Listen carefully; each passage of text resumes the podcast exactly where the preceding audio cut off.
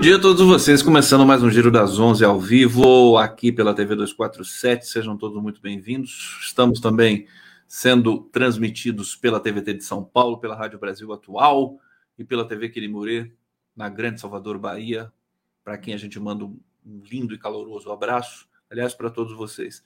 Começamos mais uma semana, uma semana em que é, o conflito em Gaza é, cresceu em termos de intensidade ali do, do governo israelense. Eles estão matando 150 crianças por dia, apenas isso.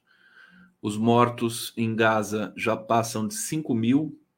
Lamentavelmente, eu tenho de dar essa informação para vocês.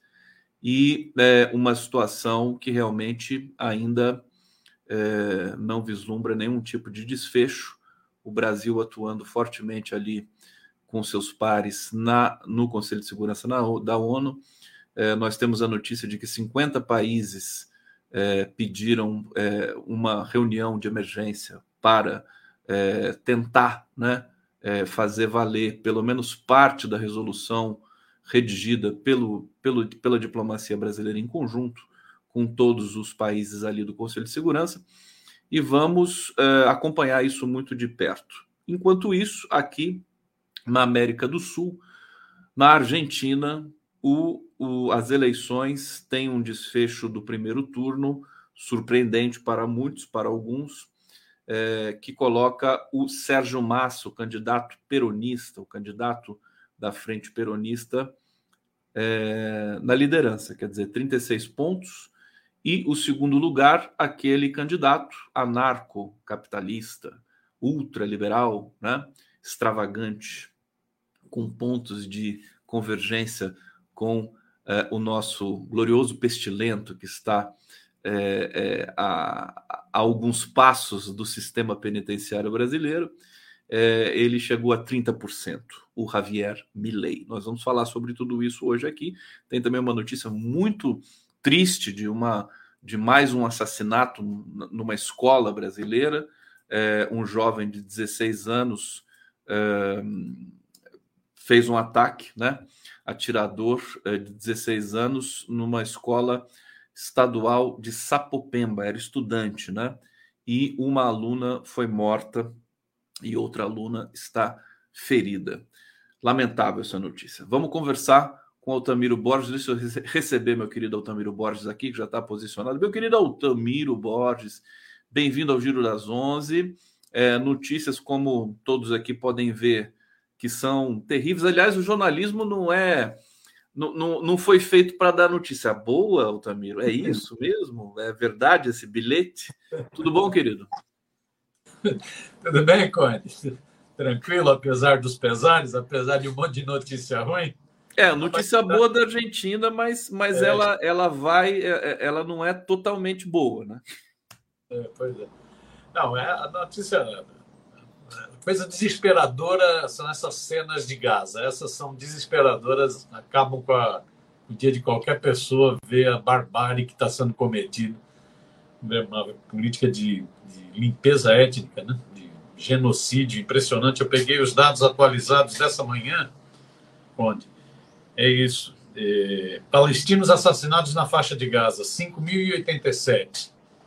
Destes, 2.055 são crianças, 1.119 mulheres. É uma política de genocídio, realmente, de limpeza étnica que o governo sionista, o Estado terrorista de Israel está tá realizando e que, infelizmente, a mídia não trata com a honestidade que devia tratar Quer dizer, continua tratando como se fosse uma guerra simétrica entre Israel e Hamas. Sabe o que parece quando eu vejo a cobertura da, da imprensa convencional sobre Gaza? Parece que foi um terremoto que deu ali. É.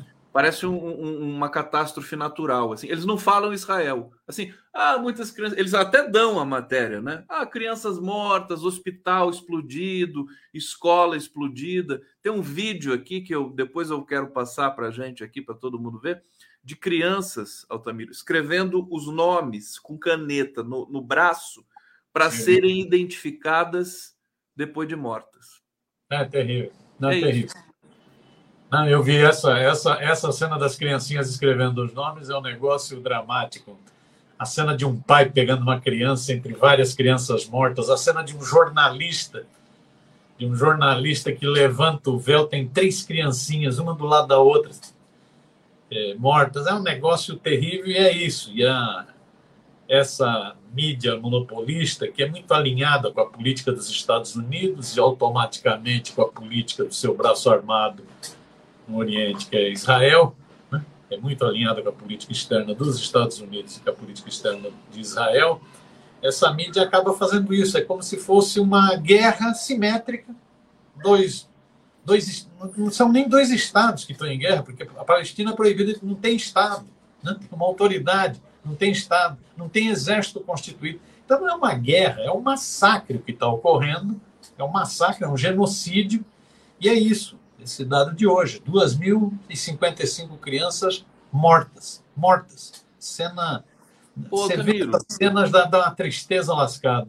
Vamos, vamos começar nossa resenha de hoje um pouco aqui é, tentando, tentando entender e, e saber o que, que a gente. Porque o público fica super é, afetado por tudo isso também, né? Muita gente cai na depressão de ver. Imagina você ver criança morta todo dia, todo dia. Assim, o mundo não vai fazer nada, Altamiro. A gente vai ficar. Assim, nós vamos ser cúmplices disso tudo? Não, cúmplice, não, nós não somos cúmplices. Não, o governo brasileiro tem adotado uma postura de defesa da paz, né?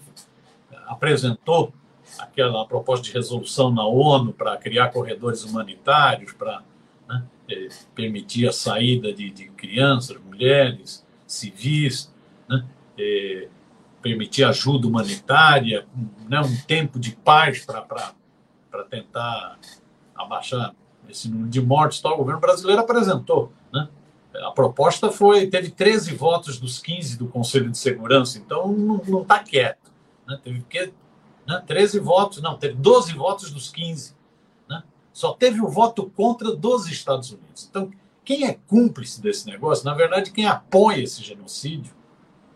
É o governo dos Estados Unidos.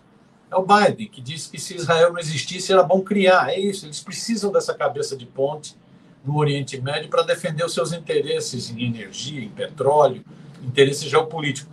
Então, quem apoia são os Estados Unidos, quem apoia são os países da Europa, que também tem vários interesses econômicos e políticos. Né? Você mesmo citou aí 50 países que estão querendo ver se retomam a discussão na ONU para ter uma trégua, né? para ter ajuda humanitária, para ter corredor humanitário. Né? Então, há resistência. Há resistência de governos, o caso do governo brasileiro é bastante evidente, né? e a resistência de, da sociedade. Você vê as manifestações pelo mundo são impressionantes. A mídia, dá, a mídia monopolista dá pouco destaque, mas graças aí, no caso, às redes digitais, esse é o mundo da contradição, né? É, você vê, são manifestações enormes no Reino, na Inglaterra, na Itália, na França.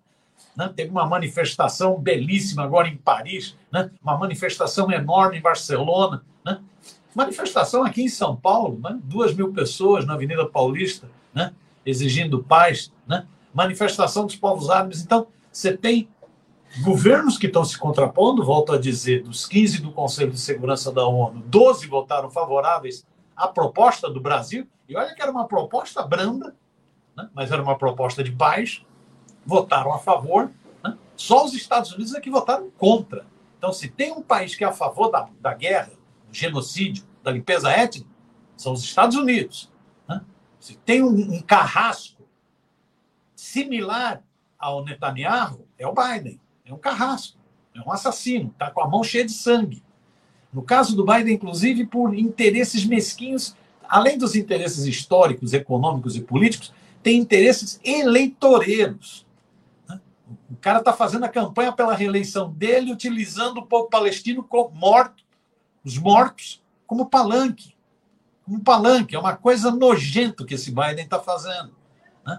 É, é, e fica com aquela cara de sonso de que é, que é um, um, ser, um ser generoso. Generoso com quem? Ele, se, ele é generoso com os israelenses e danem-se os palestinos, morram os palestinos, morram as 2.055 crianças até hoje. Né? É, então, eu acho que tem protestos de governo, tem protestos dos povos no mundo inteiro. É preciso aumentar essa pressão, inclusive aumentar essa pressão para que a ONU tenha um papel mais ativo mais ativo para tentar dar um, dar um basta nesse, nesse processo de limpeza étnica. Mas eu acho que está havendo, da parte de alguns governos, e cito aqui é. Brasil, e da parte da sociedade.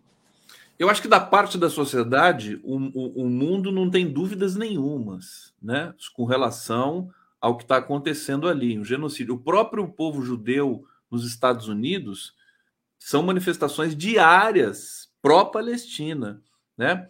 A população na rua está aí, está aí muito forte, cada vez mais forte. Todos os dias tem manifestação no, no, no, mundo todo e com muita intensidade nos países árabes. A gente vê aí meio milhão de pessoas nas, nas ruas do Iêmen, da, né? É, não da Síria e da Jordânia, porque são países que já estão em guerra praticamente. Né? Ah, o Líbano está sendo bombardeado por Israel também. A coisa está crescendo ali. É, meu querido Otamiro Borges, eu quero fazer contigo hoje aqui uma espécie de checklist. O teu Twitter está muito bom. É, é, sempre, sempre ter, está, está muito bom. E aí eu quero que você comente aqui para a gente. Daqui a pouco a gente vai é, para comentar as eleições na Argentina. Antes eu queria que você falasse que história é essa da, da Maris Alves espalhar fake news sobre, sobre, sobre a guerra. Aliás, a extrema-direita no Brasil só faz isso nesses últimos tempos. Mas o que, que, a, o que, que a Damares falou? A Damares ela, é, ela, ela tem uma, uma, obsessão, ela é meio doentia por espalhar mentira, ela adora espalhar mentira, isso é histórico. Tanto é que ganhou até o apelido de Damares da Goiabeira, em função das, das fantasias que ela cria. Né? E, e, ela, recentemente, o Ministério Público Federal, inclusive, ajuizou pedindo 5 milhões de indenização por uma fake news que ela soltou sobre a ilha de Marajó, sobre crianças que comeriam eh, comidas pastosas para poder ter sexo anal, né, que quebravam os dentes para não morder em sexo oral. Ela foi processada por isso? Não, o Ministério Público está pedindo 5 milhões de reais, a ela e a União, por esse crime. Né? Porque o Ministério Público gastou uma grana brava para ir apurar essas denúncias. Ela fez isso num culto religioso, num culto numa igreja evangélica em Goiânia, em plena campanha eleitoral, fazendo propaganda do Bolsonaro. Essa mulher é, ela é terrível. Agora ela, ela foi numa fake news, ela divulgou mais uma fake news para atacar o governo brasileiro, porque ela não elogia. Né? Ela não elogia o fato de ter repatriado 1.400 pessoas que estavam em Israel, muitos evangélicos, inclusive, foram repatriados. Não é isso que o governo brasileiro fez, né? Tá, oitavo voo hoje. Né? Ela não elogia. Ela pegou uma fake news de que a delegação brasileira teria virado as costas para um discurso de uma embaixadora dos Estados Unidos em Genebra. E que isso teria a ver com a postura do governo brasileiro é, a favor dos é, é, contra Israel, né? contra Israel, né? patifaria pura, porque essa essa essa sessão na Comissão de Direitos Humanos da ONU lá em Genebra não teve nada a ver com Gaza, estava tava discutindo política de direitos humanos nos Estados Unidos então não tinha nada a ver com, com, com o acordo proposto pelo Brasil e rejeitado pelos Estados Unidos, não tinha nada a ver com o conflito em Gaza. Segundo, que quem virou as costas foram ativistas sociais, ONGs dos Estados Unidos. A delegação brasileira não participou do protesto. Ou seja, ela divulgou uma mentira para atacar a política externa brasileira. Aí o site UOL demonstrou que era uma mentira, já viu o chat, demonstrou que aquilo era uma mentira.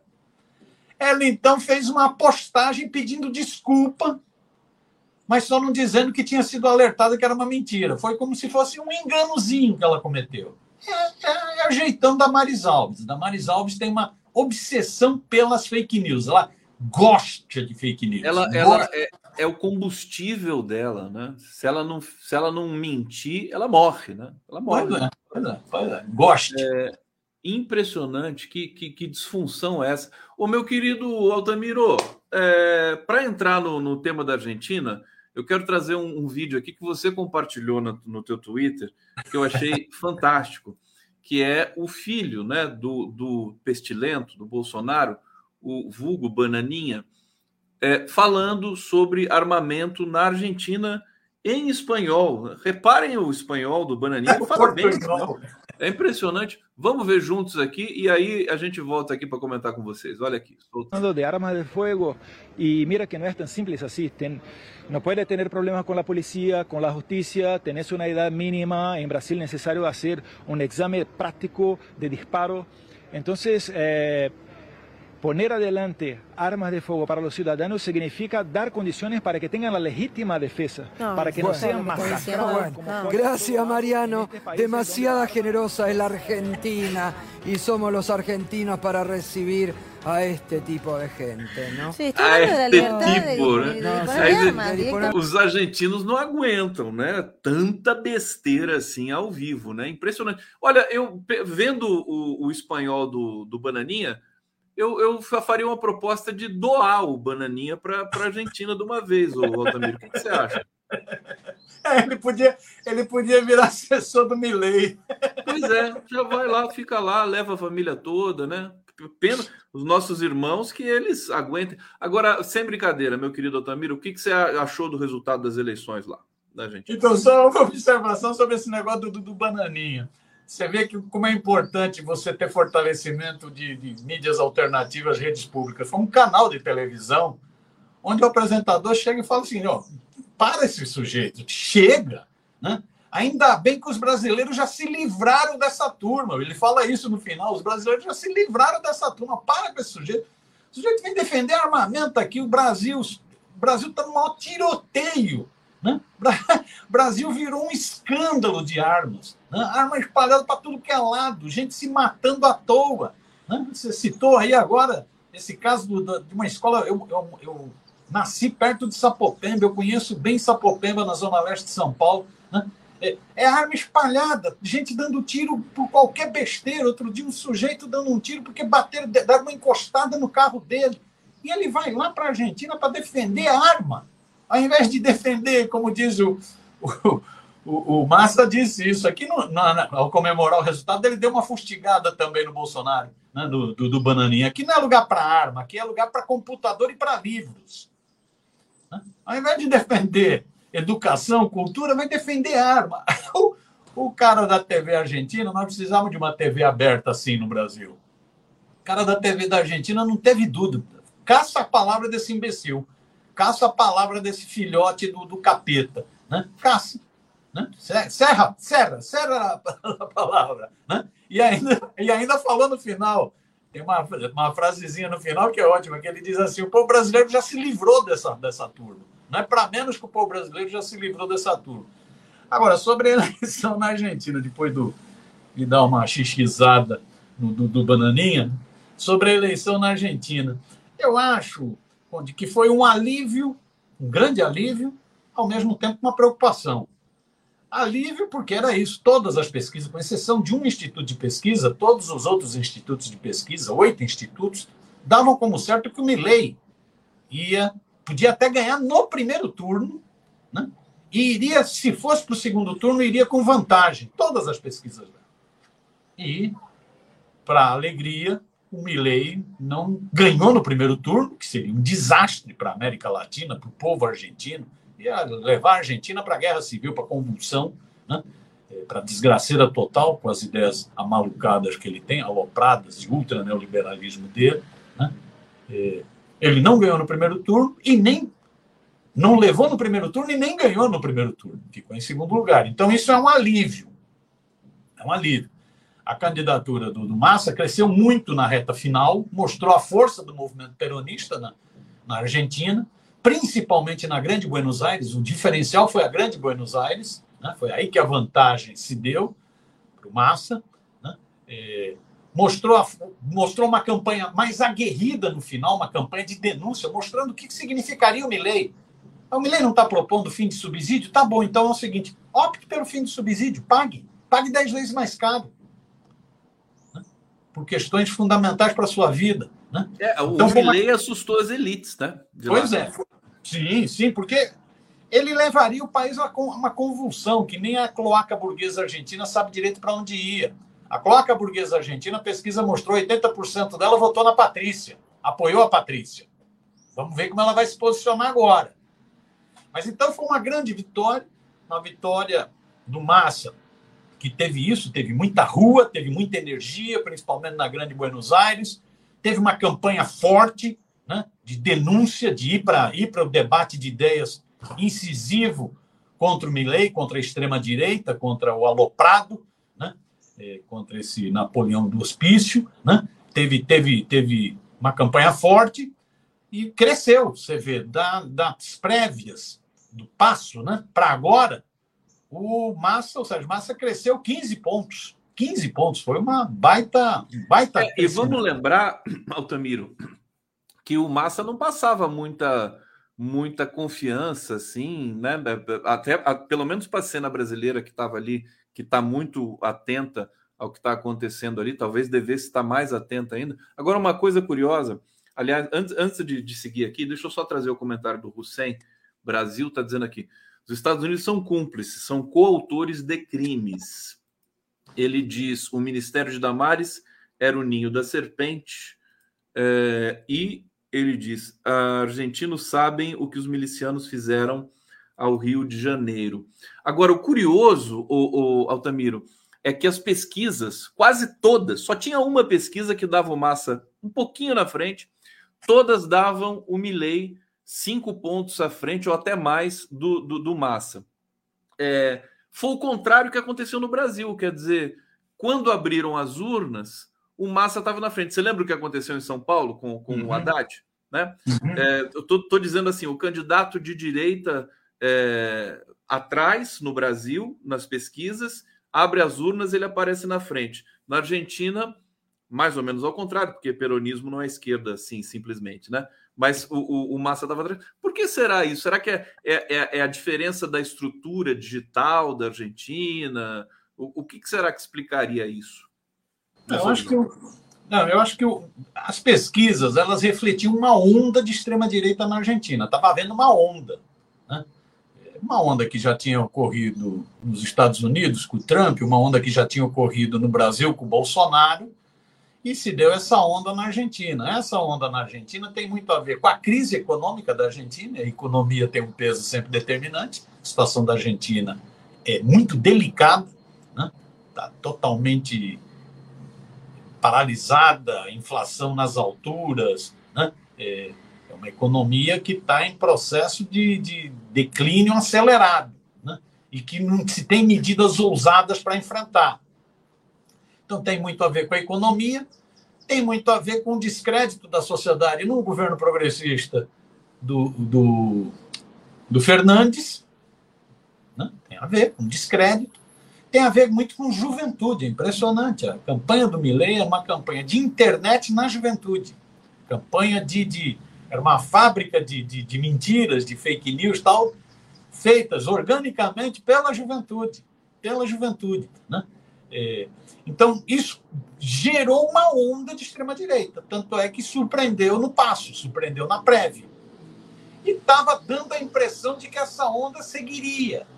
Só que aí você tem os fatores que vão desmontando. A campanha que o Massa fez, né? contou inclusive com a ajuda de publicitários brasileiros, a campanha que o Massa fez, né? ela partiu para denúncia, partiu para mostrar o seguinte: olha o que vai ocorrer. Vocês querem armas na Argentina? Vocês querem, né? vocês querem violência? Vocês querem o caos? A campanha do, do Massa passou a tratar o Milley como o caos, o caos na Argentina, porque o sujeito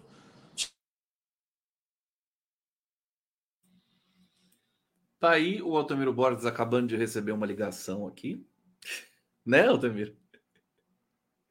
Pera aí, Altamiro, que, que ficou mudo agora o seu, seu telefone. É, tá mudo. Tá mudo.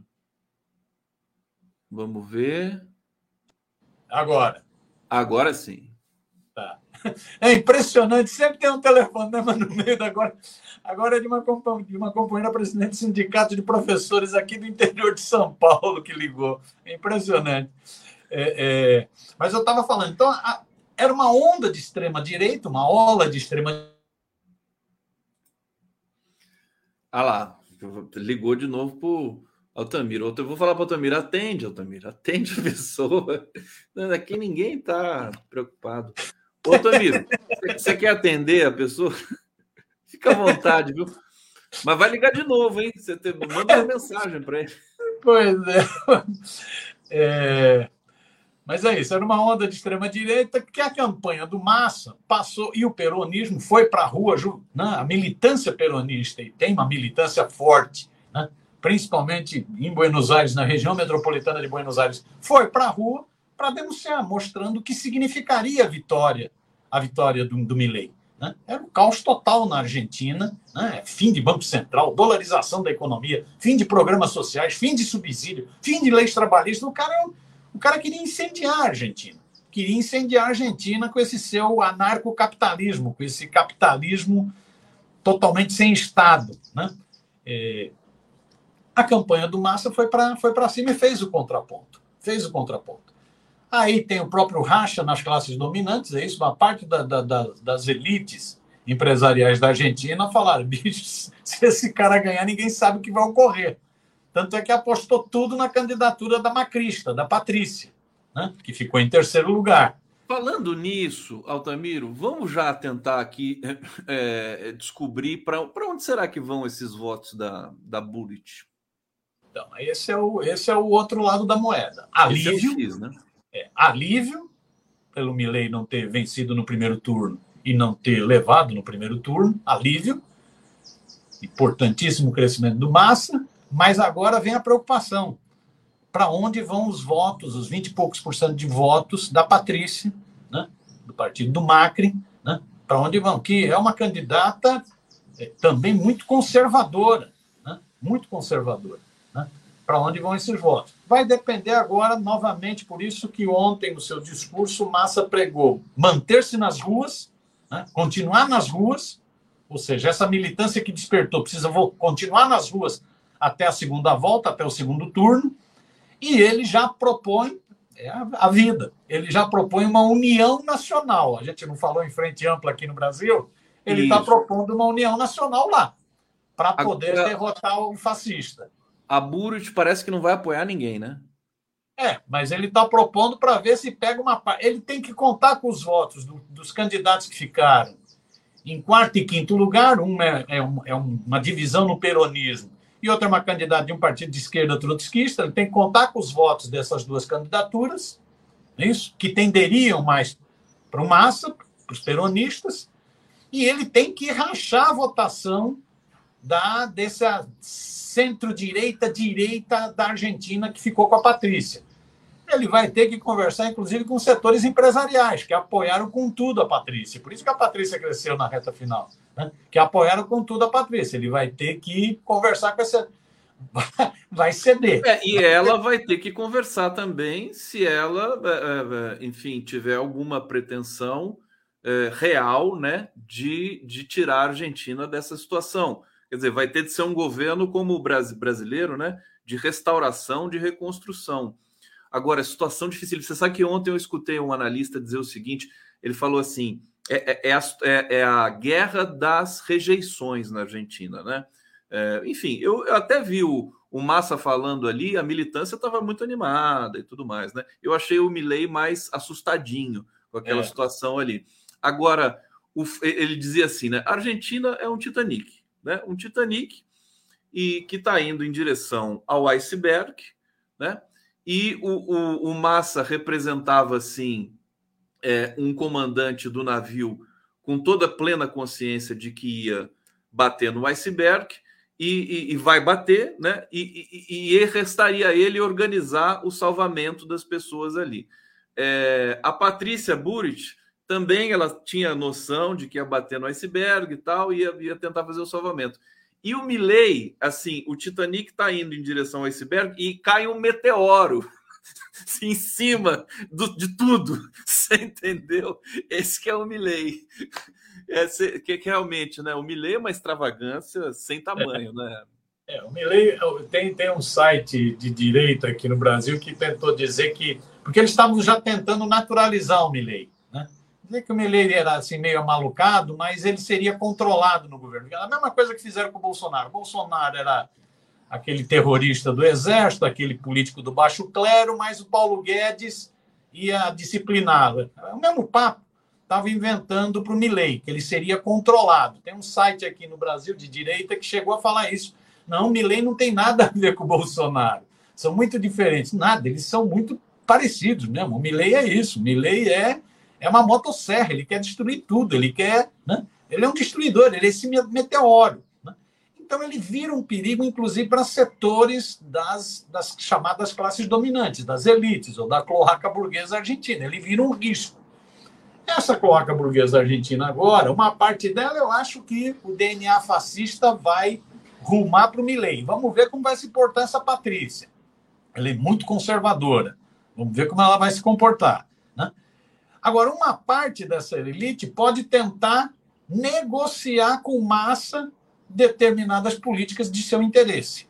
Então, o Massa, eu acho que agora ele está na, na busca da, dos, dos, que se abstiveram, o índice de abstenção foi, foi o maior da história da Argentina, né? na busca do, do, dos que se abstiveram de votar, ele vai estar em busca dos votos do quarto e quinto colocado, um peronista, um trotskista, vai estar em busca desses votos, e vai estar em busca de rachar né, os votos dos macristas, os votos da Patrícia para isso ele vai ceder alguma coisa. Ele, ele ontem foi muito incisivo no discurso da unidade nacional, união nacional, né?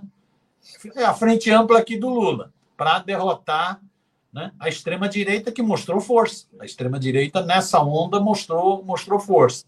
Então, não é uma batalha decidida, foi um alívio ontem, mas é uma batalha que vai exigir muitos esforços, esforços, inclusive, dos governos aqui da, da né, é, dos setores progressistas aqui da América Latina, dos governos, né?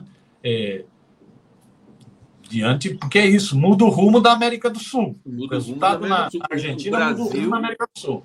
Na pessoa do Haddad, o Lula ainda não falou nada que eu saiba sobre isso, mas é, não sei se o Lula parabenizou, acho que não, né? Primeiro turno, o presidente não parabeniza, né? Agora, é um alívio muito grande, né? Muito grande e vamos ver o que, que vai acontecer nesse segundo turno aqui. Meu querido Ademiro Borges, deixa eu ver. Oh, o Zé Genuíno está aqui no bastidor já, daqui a pouco o, Zé, o Genuíno vai entrar. Um abração é. Só mais um pouquinho aqui para a gente avançar num tema a mais, e daqui a pouco eu boto o Genuíno aqui para gente. Olavo Lins está dizendo: Miro e Conde faleceu nessa madrugada o ex-deputado federal constituinte do PCdoB de Alagoas, Eduardo Bonfim fica a nossa solidariedade aqui, nossos pêsames à família do, do ex-deputado né, federal, federal Eduardo Bonfim. É uma pena, as pessoas vão ficando é, e a gente precisa fazer jus né, ao trabalho que todos esses grandes brasileiros fizeram pelo Brasil. Obrigado, Olavo Lins, pela lembrança. Mandar um abração ao Olavo. Eu soube da, soube da morte do Bonfim hoje cedinho com o Enio Lins, cartunista de Alagoas, grande cartunista de Alagoas, que mandou a informação você devia conhecer o Eduardo. Conheci, o Bonfim era uma figura, Bonfim. era uma figura, um contador de causos. Você ficava a noite toda bebendo e conversando, ele contando causos, né? Uma figura divertidíssima, alegríssima, né? É, e um político muito atuante em Alagoas, né? O Sem Brasil, a minoria, Minoria ruidosa versus a maioria silenciosa. Ele ainda diz: o fascismo intimida os humanos, são virulentos. Diana Caranjo está dizendo aqui: põe no modo avião, Miro. O celular, próxima vez, coloca no modo avião, que daí ninguém vai interromper mais sua, sua fala aqui. Renata Obrigado. Meira, suponho que seja uma escola trumpista que prepara esses candidatos bizarros. É um fenômeno internacional, acho que, enfim, poderia ser entendido assim também, né? o Sem Brasil, flagrante de agressão e intolerância no seu Trending Topics. Ele está me mandando alguma coisa no Twitter aqui, depois eu vou ver. Altamiro Borges. É... Bom, acho que a Argentina encaminhada para um debate. Agora, a situação econômica ali é tão, tão grave, né? Coisa de 140% de inflação ao ano, o juro a mais de 100, acho que é 118% a, a Selic deles lá, é, vai ser um desafio muito grande. Quer dizer, a Argentina já está em crise há uns 20 anos, assim, sem parar, né? É uma coisa dramática. Eu estava vendo uma matéria de que a pobreza na Argentina, acho que em, em 91, era de 4%, e hoje é de 40%. Uma situação absolutamente né, é, terrível para eles. Até onde o Brasil pode. Porque o Brasil, o Brasil tem. O, o Lula. É, é, eu, a gente vê, o próprio PT tem muitas ligações com os políticos argentinos, com a história, com a economia. A Argentina é o segundo parceiro comercial do Brasil, se não me engano, ou terceiro.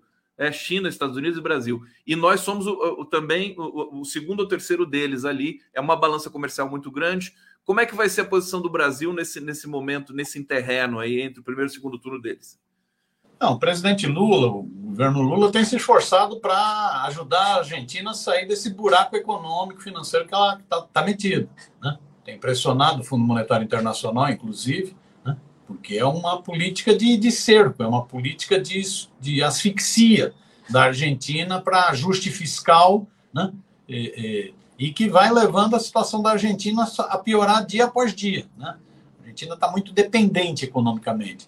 Então, o Brasil tem ajudado, tem feito críticas ao Fundo Monetário Internacional em função dessa, dessa política de asfixia. O Brasil teve um papel em incluir a Argentina nos BRICS, o que é um negócio importante. Né? né? Então, passa a ser. Né? Tem, a, tem as relações também que a Argentina está criando com a China. Né? Então, são várias ações para tentar fugir dessa, desse declínio econômico acelerado que a Argentina já vive há algum tempo para o nosso continente, é fundamental que a Argentina se recupere da crise. É isso que você diz. É, é o terceiro maior importador e exportador do Brasil. Né? É, é fundamental que se recupere da crise. Né? Você vê, esses bolsonaristas são tão imbecis, porque ao torcer pela vitória do Milei, que se coloca contra o Mercosul, eles estão se colocando contra empresários brasileiros. Porque se a Argentina sair do Mercosul, se a Argentina romper relações, que é o que o Milei propõe, que ele não negocia com com o comunista Lula, nem com o comunista da China, não é isso? Se a, se a Argentina fizer isso, prejudicada, inclusive, vai ser a cloaca burguesa brasileira. Uma parte da cloaca burguesa brasileira, inclusive do agronegócio, inclusive agrotrogloditas brasileiros vão ser prejudicados. Mas os bolsonaristas sabem lá dessas coisas, vão, vão são também tipo motosserra do, do, do, do Milley, né? vão, vão cortando. Vão... Então é fundamental que a Argentina se recupere economicamente se recupere economicamente, se reerga. Né? Eu acho que essa, essa vai ser o, o Massa, é um político moderado. Ele é um político, como você disse, o peronismo é uma grande frente. Né? O peronismo tem de tudo. O, o Sérgio Massa é um político mais mala pragmática, moderada. Ele era ministro da Economia, não comprou grandes brigas na economia. Ele conseguiu garantir a política de subsídios sociais, o que é uma coisa importantíssima, isso que o Milley quer acabar.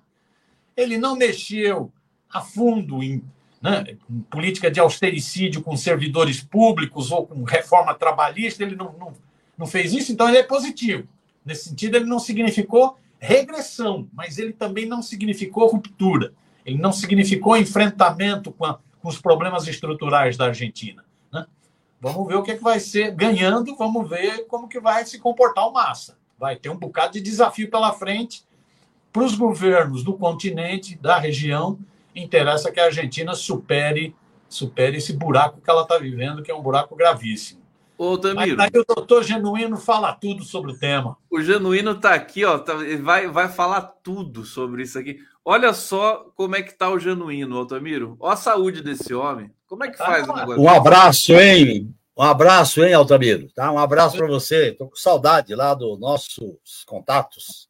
Vamos, vamos, vamos retomar, vamos retomar. Ó, oh, eu gostei muito daquela sua expressão. Os celulares falantes continuam falando, né? pois é. Como é que é isso? Não, os ah, celulares do, do, do, da investigação, né?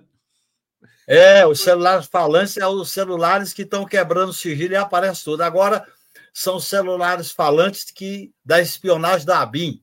Uma vergonha. Ah, tem, olha, tem muita coisa para a gente comentar aqui. Ô, Genuíno, antes do, do Altamiro é, sair, para a gente ficar aqui na resenha, Altamiro, você não quer fazer uma pergunta para o Genuíno aqui? Sobre, eu queria, sobre... queria, ouvir a opinião do Genuíno sobre esse resultado das eleições na resultado. Vamos lá, então, Genuíno. Olha, eu, eu, eu confesso, Altamiro, que ontem à noite eu fui dormir aliviado. É um alívio. Esse alívio político, derrotando politicamente a extrema-direita coloca um desafio monumental. porque há uma abstenção muito grande e ele precisa ganhar esse eleitorado que está decepcionado. Segundo, ele tem que garantir um programa de recuperação social e econômica da Argentina. Terceiro, eu acho que é uma vitória da política, da geopolítica de integração latino-americana. Seria muito ruim a vitória do, do Milley, porque ele é contra a integração, ele é contra a geopolítica regional. Então, a... isso é muito positivo. E eu achei muito importante a derrota política da extrema-direita que já estava lá em Buenos Aires para comemorar. Ernesto Araújo, os filhos do Inominável já estavam lá para montar no cavalo do Milley. Eu acho que foi bom essa vitória. Porque é o seguinte, eu acho que o mundo está num quadro de crise sistêmica, é uma crise que tende a se agravar, o que está acontecendo na Ucrânia, o que está acontecendo no Oriente Médio, são pontos avançados dessa crise e é fundamental para o Brasil, para a Argentina, para o México, para a Colômbia, para toda a América do Sul e a América Latina, essa integração regional. É fundamental a integração regional. Nós não somos um subcontinente qualquer. Você sabe, não, Tiago? Nós somos o maior, a maior riqueza em água mineral, em água potável, em água doce, em minério, em petróleo, no caso do pré-sal, em questão, por exemplo, de área para agricultura, em proteína. E essa região ela vai ter um papel estratégico. Imagine se a extrema-direita bota uma cunha na Argentina. Então, eu acho que o desafio é ganhar essa eleição. Eu acho que politicamente a gente tem condições de ganhar essa eleição. O, o grande dilema, o fio da navalha, Mira, é o seguinte: é necessário ampliar, mas ampliar, pero não muito. Porque quando você faz uma ampliação que descaracteriza, você vai descontentar as massas populares com um programa de mudança. E, essa, e o fato da extrema-direita ter força na massa popular, na juventude, é uma preocupação para a esquerda, porque eles têm força nessa parcela da população que tem, normalmente, dos grandes movimentos progressistas, tem sido a vanguarda nos anos 60, 70, e agora a extrema-direita está entrando nessa área que é, é, uma, é um alerta para nós. José, o menino genuíno, menino genuíno aqui conosco. Altamiro, vou liberar você, meu querido. Pode telefonar para o rapaz lá que estava te ligando agora. Fala que você já terminou aqui. Genuíno, abraço. abraço. A gente combina. Um abraço, Altamiro. Abração, bom trabalho aí. Tchau, tchau. Grande Altamiro Borges, de, de, de, longa data de luta e de, de, de amizade contigo, né, Genuíno? Altamiro claro, Borges. é uma grande figura, é uma figura saudável, alegre, militante, criativo. É, é. Essas pessoas vale a pena a gente apostar no futuro, na vida, na militância, né? São pessoas do bem. O, o Genuíno, você lembra do, do, do claro que lembra, né? Do tempo da Caros Amigos? E que Me lembro muito, você, claro. Eu tenho até hoje números especiais da Caros Amigos. Pelo menos duas entrevistas que eu dei para Caros Amigos. Eu tenho entrevistas importantes aqui da Caros Amigos e eu guardo essas entrevistas. Eu também. Como algo muito importante. Muito bom. A gente, às vezes, eu converso com o Arbex, o, o, o, o, Altamiro, tem o Marcos Banho também, que escrevia muito na Caros Amigos, que a gente precisa criar de novo esse esse, esse ambiente. O grande, né? o ambiente o grande era muito Sérgio, bom, o grande Sérgio, né, que era o, o coordenador da, da revista, né? O Sérgio, esqueci o sobrenome dele. O, o meu querido José Genuíno, uh, vamos seguir nessa, nessa análise da Argentina, porque eu quero. Uh, a gente vai falar sobre muitas coisas, vamos falar sobre, sobre Gaza, sobre Israel. Eu quero perguntar para você também sobre as investigações ali, sobre essa questão das armas, dos armamentos que desapareceram é, e que foram reencontrados, né? Para você comentar para a gente. Mas antes eu quero ainda seguir mais um pouco com a conjuntura da Argentina e te perguntar o seguinte: as pessoas dizem muito que na Argentina não tem centrão, é que ali é muito demarcado. Como é que vai ah, ser? Eu, eu acho que o centrão é representado hoje pela Patrícia, o Conde. É a Patrícia? É Centrão, claro. Porque é. essa história de Centrão, olha bem, o Centrão, Conde, nasceu na Constituinte, chamava Centrão. Você tinha o centro, que era o Mário Covas, o Ulisses Guimarães, Fernando Henrique Cardoso, tinha a esquerda e tinha o Centrão. Esse Centrão nasceu na Constituinte, o nome Centrão.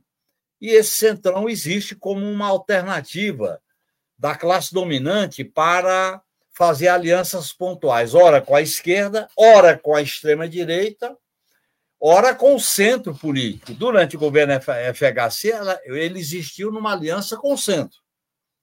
Durante o governo Lula, ele faz, ela faz uma, um, ele faz uma aliança à esquerda. O centro na, na Argentina é representado pela candidatura da Patrícia.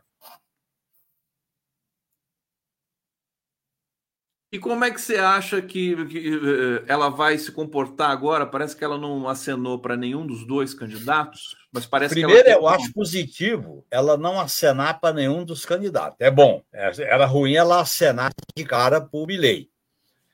E isso é um bom sinal, porque a, vamos chamar assim, o grosso da burguesia argentina está disposta a estar tá aberta à negociação com o Massa.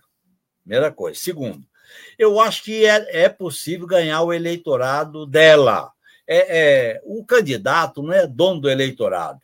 Às vezes, quando a gente erra, quando faz uma leitura meia superficial, de achar que fazendo aliança com o chefe traz os magrinhos. Não é bem assim. O eleitorado da Patrícia, você tem que ganhar esse eleitorado para um programa de recuperação econômica e social da Argentina. Nesse sentido, o Massa foi muito inteligente ontem quando ele falou do desenvolvimento, do emprego e da segurança. Quer dizer, ele já entrou na discussão do programa. Então é necessário ele ganhar o eleitorado dela. Segundo, ele ganhar o eleitorado que daquele candidato de Córdoba, que é um peronista regional da cidade de Córdoba, e o eleitorado mais à esquerda do peronismo. Eu acho que e ele tem que diminuir a abstenção. Eu acho que dá para ganhar.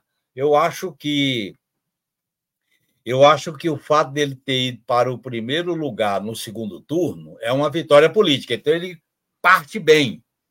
Agora ele tem que ele tem que sinalizar que ele está propondo uma saída para a crise da Argentina. Mesmo ele sendo governo, como a situação aliviou um pouco, principalmente na área social, ele tem que ser muito capaz de propor uma alternativa viável para a Argentina, né?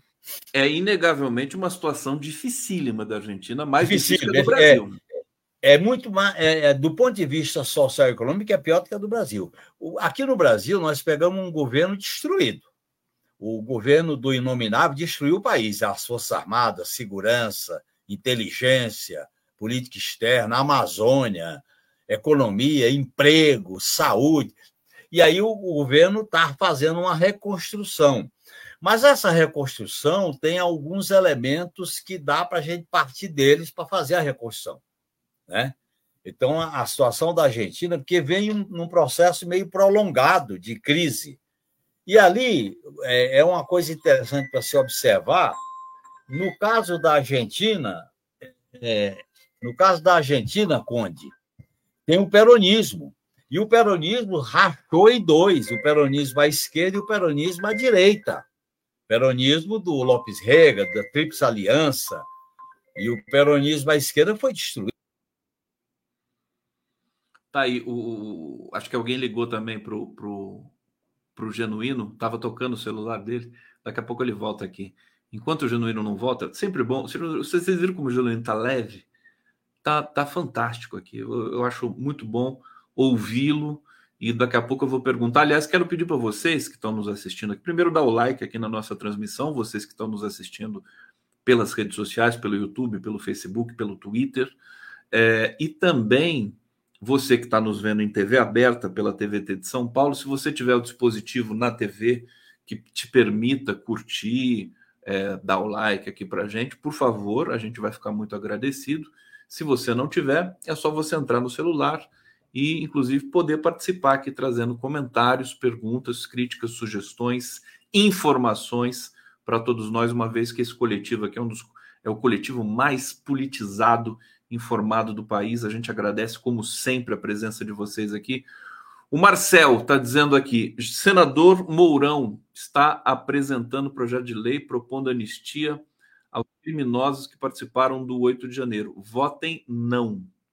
Tá aqui, é verdade. Eu tinha visto essa matéria com o Mourão. está é, apresentando, mas que vai naufragar, né? Se bem que a extrema-direita ainda tem aqui é, algumas, alguns nichos no Brasil. Hussein Brasil, a ONU faliu, é capaz de criar artificialmente um Estado, mas com vetos é incapaz de parar um massacre. Seu Conselho de Segurança só consegue criar guerras. Está muito bem, muito bem posto aqui, Hussein. Obrigado. Ele, ele, ainda, ele ainda fala aqui: genuína é prova que combater fascistas remoça. é verdade. É, genuína é urgente renovar e ampliar o legislativo. Eu vou ler de novo quando ele voltar aqui, tá, Hussein? é, municipal, principalmente São Paulo, mas em todo o Brasil, é a base do nosso futuro Congresso. Quando ele voltar, eu leio de novo. Bom, quanto genuíno vai voltando aqui para o nosso giro das 11, estamos aqui ao vivo, 11 horas e 50 minutos. É, eu quero ler para vocês aqui, ah, quero trazer informação. Deixa eu ver se o genuíno voltou aqui. Tá? Voltou, vamos ver. Deixa aparecer Opa. a imagem. Ô, Genuíno. Voltou? Caiu minha internet, caiu aqui o, o link, viu? Agora eu entrei, tá bom? Desculpe. Ah, voltou, voltou de uma vez. Então vamos lá. Eu, eu você estava falando? Você estava respondendo? Eu estava falando que a situação da Argentina em relação ao papel da integração regional no continente sul-americano.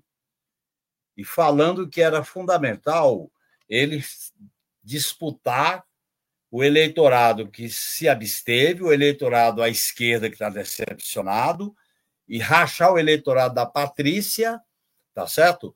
E, mas apresentaram uma alternativa de reconstrução da Argentina.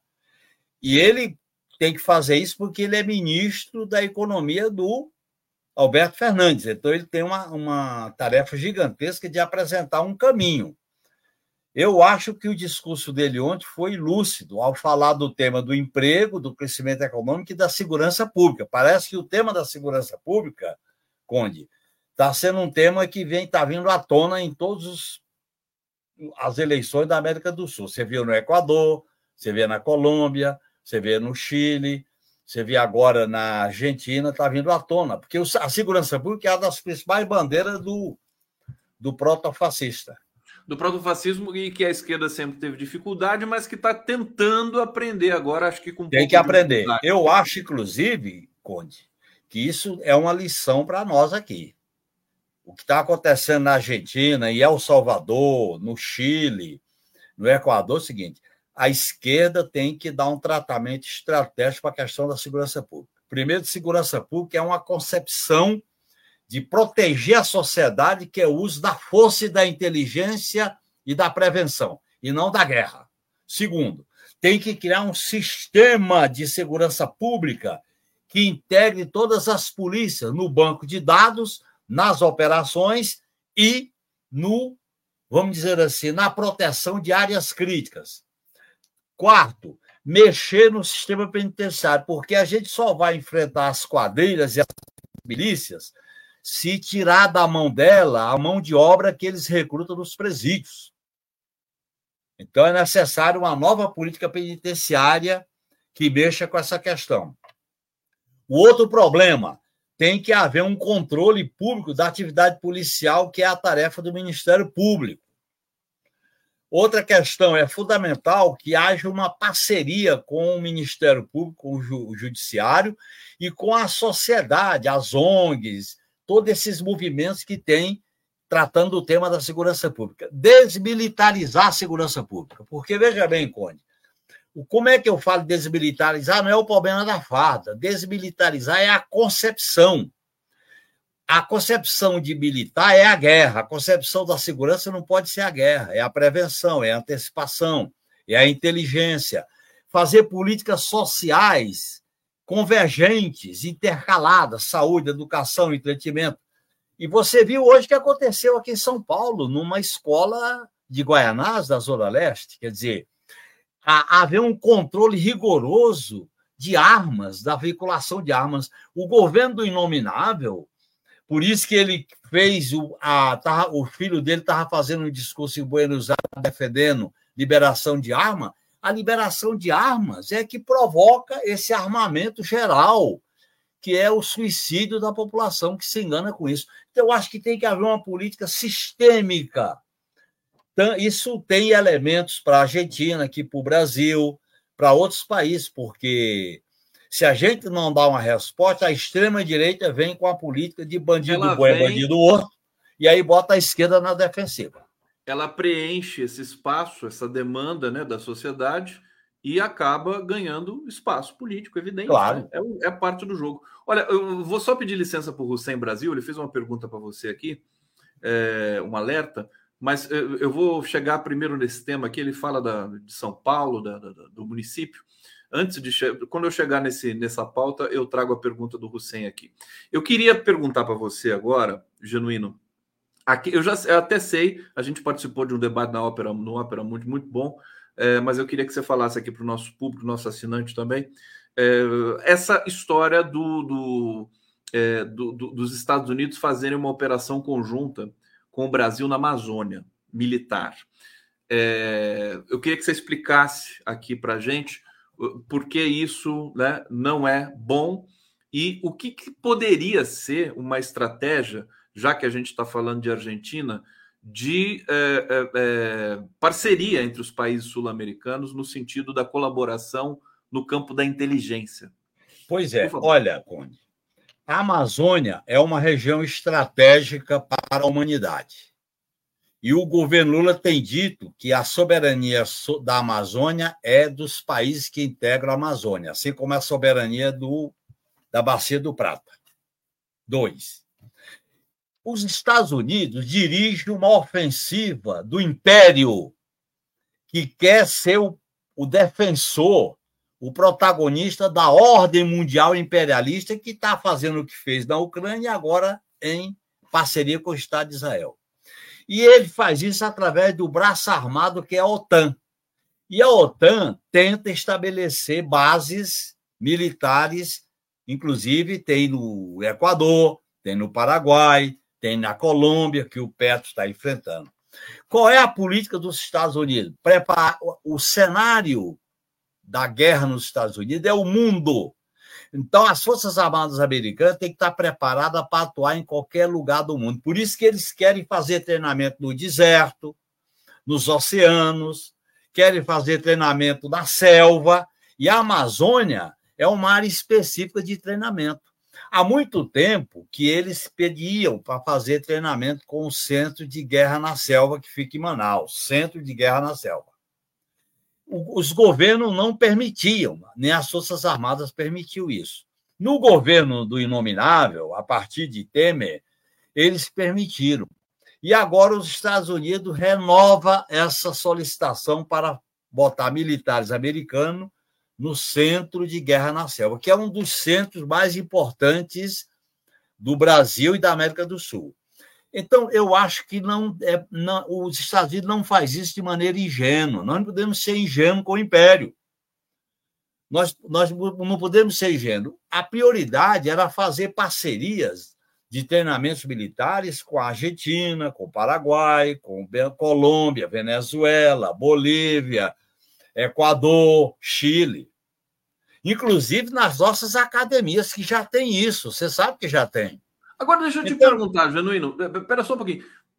Primeiro, você já passou pelo Ministério da Defesa e tudo mais, porque essa, essas colaborações com os Estados Unidos me parece que são é, meio que uma tradição que o Brasil sempre fez. Você comenta fez, mas houve um, um por período. por que que uma outra pergunta junto? Por que, que essa integração sul-americana, se ela tem aí, aí um, um projeto, um pré-projeto para acontecer, por que, que ela nunca se realizou? E o que, que precisa para ela se realizar agora? Olha, primeiro, Conde, nós criamos no governo Lula 1 e 2 o Conselho de Defesa Sul-Americano, com base na seguinte política: entre nós é cooperação, dissuasão é fora da América do Sul, isto é, nós vamos estabelecer parcerias de colaboração, de treinamento, de troca de informações, de, de coisas conjuntas. vou dar um exemplo. As lanchas produzidas na Colômbia, como os rios são mais estreitos, elas têm o raio de rotação mais estreito. Já no Brasil, são lanchas que têm um raio de rotação maior. Vou dar esse exemplo. Então, você pode fazer parcerias com países que têm interesses complementares. Os nossos interesses não são conflituosos. Outra coisa, nós temos que ter parceria no, na questão satelital. Se o Brasil tem um satélite estacionário que cobre toda a Amazônia, que é a América do Sul, ele faz parceria com o acesso a essas informações satelitais, tanto em relação à atmosfera, a, clima, como em relação à banda larga, como em relação à questão militar, que é uma banda mais definida, mais detalhada. A outra coisa é você fazer nas escolas militares treinamentos conjuntos porque nós não temos conflito entre os países. O único país que tem conflito é Peru, Bolívia, um pouco o Chile, o resto não, é, tem. É aquela coisa, desculpa sem querer te interromper, já interrompendo, quer dizer, a América do Sul, que, que, que ostenta essa condição de não ter guerra nos últimos 100 anos, ou cento e tantos Isso. anos, quer dizer, não tem uma integração que poderia ter, uma coisa que, que fortaleceria em todos os sentidos, né? A região. Claro. Então, por exemplo, eu, de, eu definiria da seguinte maneira: você tem a Unasul, que é uma articulação política da América do Sul. Você tem a CELAC, que é uma integração mais ampla, e é necessário você ter microintegração. Por exemplo, os países do Cone Sul, do Mercosul, fazem uma integração em torno da Bacia do Prata. Os países da Cordilheira dos Andes, que têm fronteira com o Brasil na Amazônia, têm uma articulação. Os países que integram a região amazônica, que é a região maior. Por que, que essa integração, Conde, é fundamental? Não adianta o Brasil defender o lado dele da Amazônia se não tiver uma parceria com a Bolívia, com a Colômbia, com a Venezuela, inclusive para defender a natureza, a, a selva e para combater o tráfico, porque se você pega só o lado brasileiro e o lado da Venezuela, e o lado da Colômbia, e o lado da Bolívia, então seria necess... é necessário até você desenvolver campanhas e operações conjuntas. Nós fizemos operações conjuntas. No governo Lula, eu estava no Ministério da Defesa, nós fizemos duas operações que chamava Ágata, que era o nome de uma operação que fazia com a Colômbia, com o Peru, que fazia com a Venezuela, operações de treinamento. Veja bem, como é que você vai fazer em Letícia e, e, e Tabatinga? São duas cidades que a fronteira é, é a rua. Então você tem que fazer uma coisa conjunta. Tá certo? Nós não somos inimigos. Então, essa seria, eu acho que essa deveria ser a prioridade. O que, que os Estados Unidos pretende? Ele pretende, primeiro, dominar a expertise militar na Amazônia. Primeira coisa. Segundo, ele quer se assegurar da técnica do aprendizado militar do Brasil no Centro de Guerra na Selva, que é o centro mais sofisticado. Terceiro, os Estados Unidos, como potência mundial, ele quer dispor de conhecimento para operar em qualquer lugar. Em qualquer lugar. Baixa os marines, aí vai opera. Baixa isso. Baixa... Essa é a tática deles. Porque eles aprenderam na guerra do Vietnã, aprenderam na, na Afeganistão, que se não tiver uma expertise de treinamento próprio da região, eles levam um baile, no caso do Afeganistão, no caso do Vietnã. Então, olhem bem, não é necessário. Eu acho que o governo está errado fazer isso. Os nossos documentos de defesa, que é Política Nacional de Defesa, Estratégia Nacional de Defesa e o Livro Branco da Defesa, eles estão sendo reavaliados. Esta política, o Brasil tem uma política de dissuasão, é de pronta resposta. Nós não temos o inimigo à vista, nós não temos uma guerra. Então você tem que ter uma força capaz de dissuadir. Qual é o problema principal disso? É o monitoramento e a mobilidade. Esses dois, esses dois ingredientes são fundamentais numa política de defesa. Você monitorar e mobilizar, porque você não pode se concentrar. A estruturação das Forças Armadas no Brasil está ultrapassada, Conde. Um país como o nosso, com esse espaço aéreo e com a fronteira marítima, tinha que priorizar as tropas aeronaval aeronaval, porque é o espaço aéreo e o mar. Olha o que está acontecendo. no Brasil parece que, parece que a, a receita do Exército é maior do que as das duas outras forças, né? A receita, o efetivo, o prestígio e tudo. Tudo. Porque a, a colonização que vem do Brasil é do, é do litoral para o interior.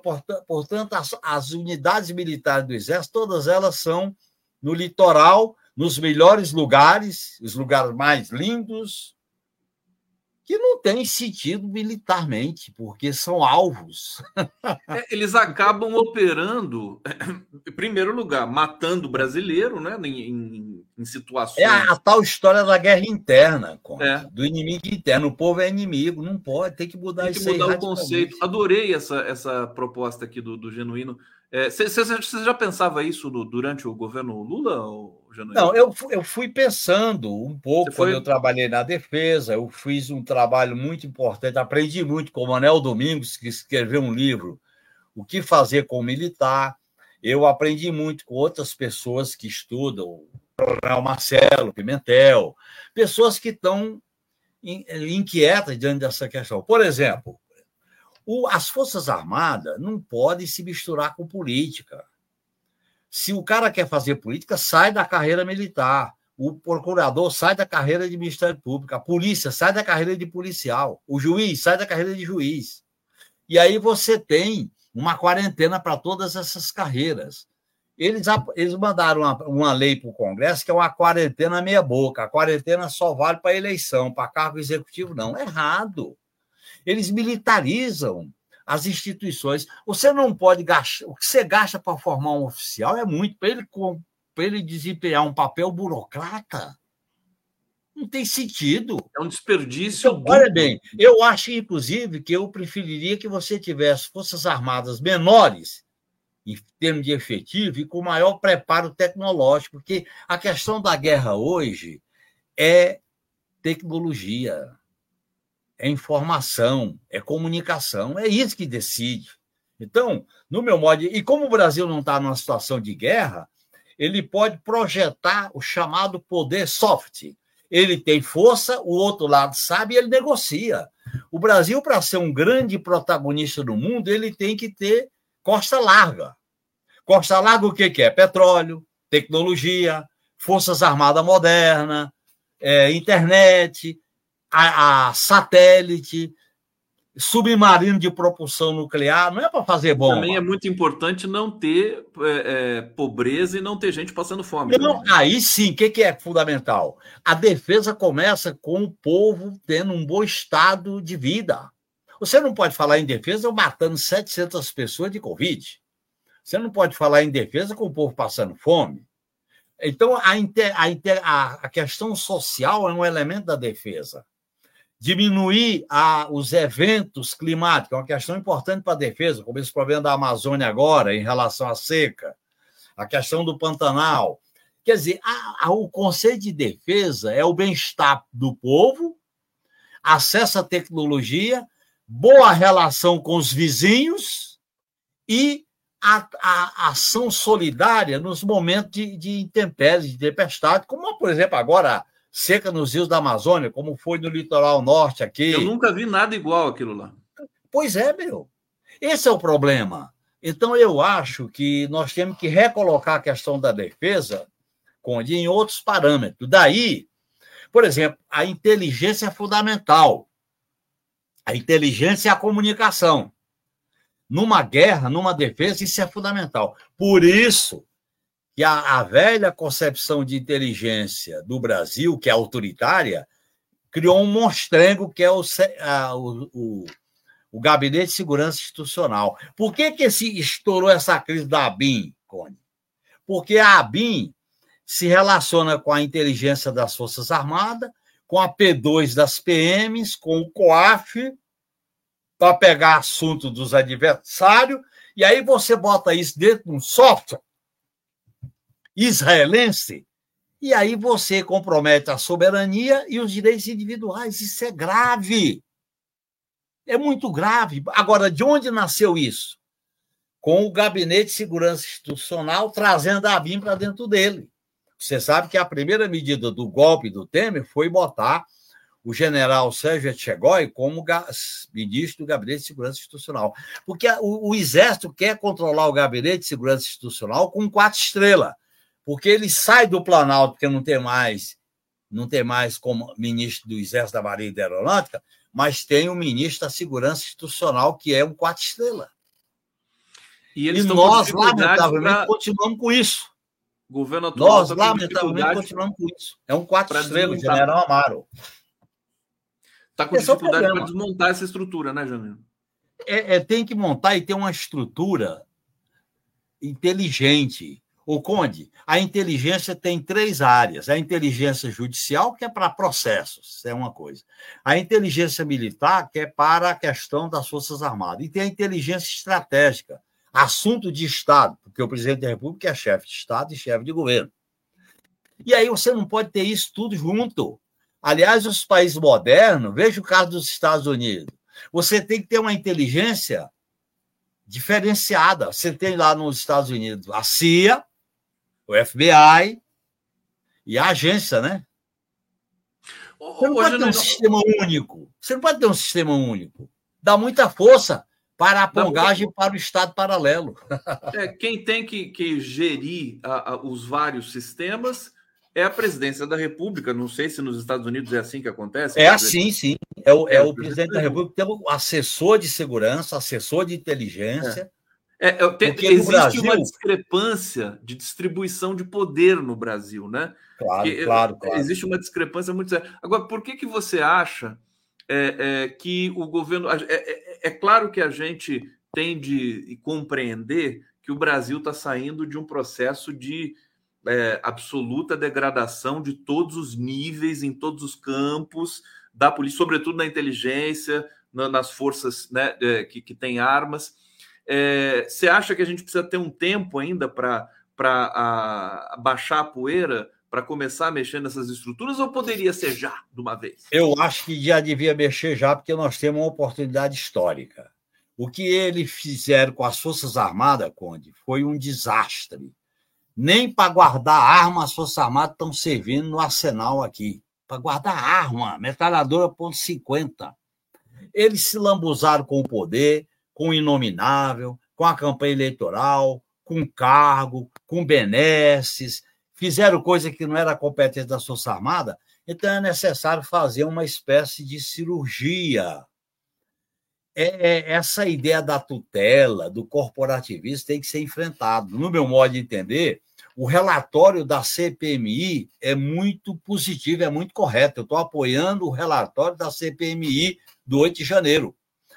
Eu acho que é necessário a gente fazer mudanças na organização, no preparo, na própria concepção do que é defesa nacional. As Forças Armadas precisam passar por uma reforma. E essa reforma está em função da política de defesa como política pública. Defesa nacional é política pública que mexe com orçamento, é dinheiro do, do contribuinte. E esses investimentos têm que ser controlados e fiscalizados.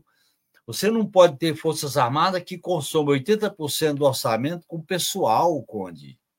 Então é necessário a gente fazer mudanças. E o momento é agora, porque como eles foram longe demais nos atropelos da lambança com o inominável, porque eles foram para a candidatura do inominável com sede no pote, né? Foram com tudo. Mas, Tomaram mas conta do governo e do Estado. Olha que e aprontar demais. Você não vê um problema que não mexa com Forças Armadas. Até arma. Até arma para as quadrilhas repercute não, espionagem, espionagem. E espionagem. Hoje Agora, essa espionagem é grave, por quê? Porque essa espionagem tem a ver com direitos individuais e tem a ver com a soberania. Se você tem uma empresa que presta serviço para a BIM e ela tem na nuvem as informações do software, ela pode, ela é empresa privada, ela pode ter acesso a isso de acordo com seus interesses. Nós não podemos fazer da inteligência do país, que são é o conhecimento sensível, uma, uma coisa como foi feita com a BIM.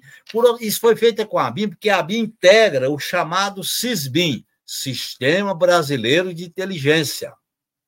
Aí passa a ter acesso à inteligência das PM, por isso que os governadores fizeram também convênio. Você vê o caso de São Paulo, o caso do Mato Grosso, vários estados, porque é a P2. A P2, a PM, integra o SISBIM. Polícia Federal integra o SISBIM a, o CISA, a, o CNMAR, o CISA, o CIEX entrega o CISBIM.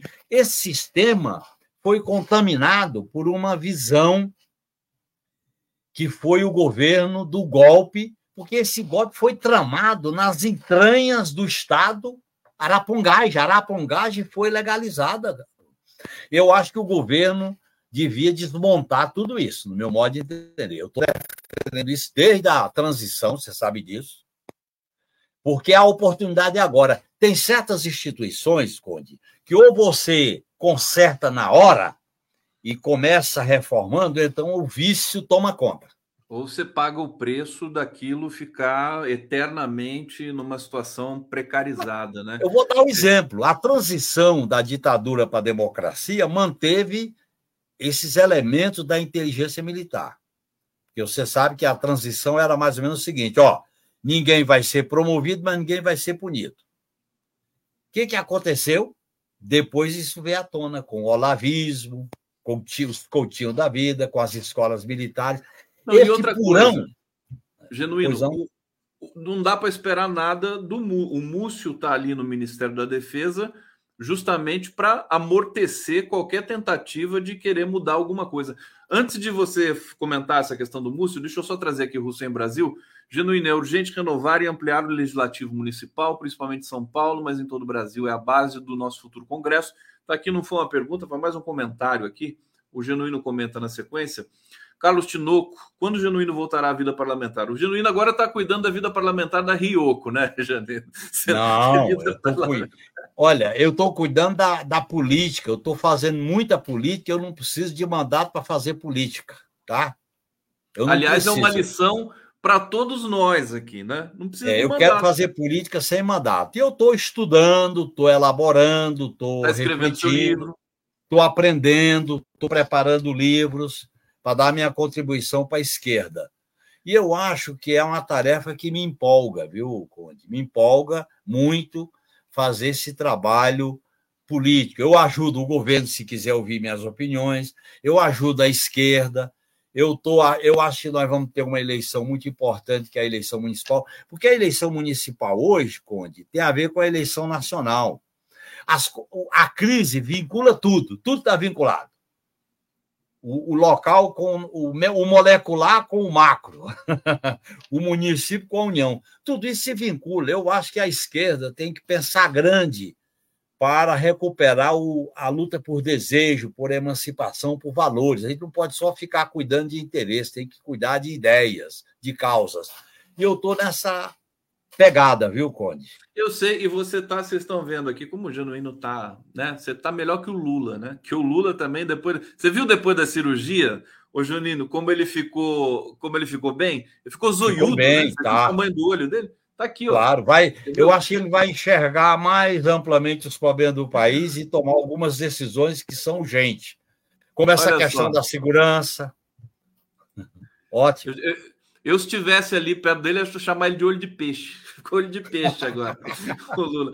Ô, ô, Genuíno, tem duas aqui, últimas aqui, para. Deixa, deixa eu trazer aqui os nossos é, assinantes, internautas, Hussein Brasil. E se elegemos favelados no legislativo, Genuíno? Ele está dizendo aí claro. eleger as pessoas das periferias. É maravilhoso. Claro, eu acho que isso. o legislativo tem que representar a pluralidade da sociedade brasileira. Tem que representar, tem que ter cota para o legislativo, tem tá que ter muito, mulheres. Ainda está muito homogêneo, né? Claro, está muito homogêneo, muito, muito só um lado. Tem que botar a diversidade. O país, o Brasil é um país diverso e tem que se representar no parlamento. Genuíno, para fechar sua participação aqui, Gilberto Cruvinel, Genuíno, a quem cabe propor a reforma da defesa das Forças Armadas e qual a estratégia política para fazer essa reforma? O que eu disse para você é um pouco naquela linha, né? O Múcio está lá não é para isso. Quer dizer, o é, cara. A, a, quem pode. A questão da reforma da Força Armada é de maneira de cima para baixo, é verticalizada. Quem propõe isso é o, é o comandante supremo, através do ministro da Defesa, que é o comandante político. O, o presidente é o comandante constitucional. O ministro da Defesa é o comandante político. E os comandantes militares executam a orientação da política. Outra coisa, eu defendo que a gente faça uma conferência pública sobre defesa nacional como política pública. Eu acho que as Forças Armadas têm um papel importante, tem que ser equipada, tem que ser modernizada, tem que ser bem treinadas, porque nós estamos vivendo um mundo multipolar. E é necessário agora, essas Forças Armadas, do jeito que fizeram, com a lambança que fizeram, elas nem para cuidar da segurança pública servem. E aí, separar da segurança pública, porque tem hora, Conde, que você não sabe se o cara se é, é, delegado de polícia ou se é militar. Se o militar é delegado de polícia, tem que separar essas coisas. Segurança pública é uma coisa, militar é outra. Fazer uma, uma, uma funcionalidade mais adequada. Agora, depende do governo, depende do Congresso, depende dos especialistas, depende não só de militar. Política de defesa é uma política pública. E como é política pública, são as instituições democráticas do poder político. Ô, Genuíno, você conhece esse menino aqui? Claro, Fernando Horta. Um grande abraço, Fernando. Que bom te ver. Eu sempre estou te ouvindo, sempre te lendo. Tudo tá bom, Genuíno? Eu, eu, Muito bom te ver, Fernando. Estou aqui aprendendo, viu, Conde? Que quando o Genuíno fala, a gente faz fila ali para ficar. O Horta tava, ele está concentrado assim, ouvindo o Genuíno. O Genuíno realmente. É... E cada vez melhor esse cara. Olha é que eu estou é fazendo tá. um esforço só. muito grande para entender as coisas, viu? O Conde Fernando. O Fernando sabe muito bem disso, que ele é professor e é um intelectual de peso. Ele sabe que a primeira luta do revolucionário hoje é entender o mundo. A segunda é mudar o mundo. A terceira é mudar o mundo mudado. É fogo. Genuíno, querido. Ô, Horta, hum. por favor, eu te passo a palavra aqui para a gente fazer as honras para o Genuíno e para liberá-lo aqui da nossa, do nosso, do, da nossa resenha. Por favor. Eu, eu, me ressinto do, do genuíno não ser mais, mais ouvido diretamente pelo, pelo governo. Eu, eu me ressinto muito disso. Acho que era, uma, era um momento importante para o Brasil, para que a gente aproveitasse uma figura eh, com esse calibre, com esse conhecimento todo, com essa experiência de governo, né? E, na realidade, acho que a gente poderia fazer um pouco melhor, efetivamente, se tivesse ouvindo ele em todos os lugares que eu já ouvi o genuíno, o discurso é sempre o mesmo, é uma forma de transformar as instituições para sempre um, um, um, papel cada vez mais é, responsivo, cada vez mais participativo, com um, um, pezinho daquele conceito que o Gramsci gosta muito, né, que é a questão orgânica. Então, Isso. não é simplesmente reformar por reformar, mas reformar a partir de uma ideia de que os interesses de classe vão ser melhor representados desde quando os seus representantes tiverem relações mais profundas e estruturais com os seus representados. Né?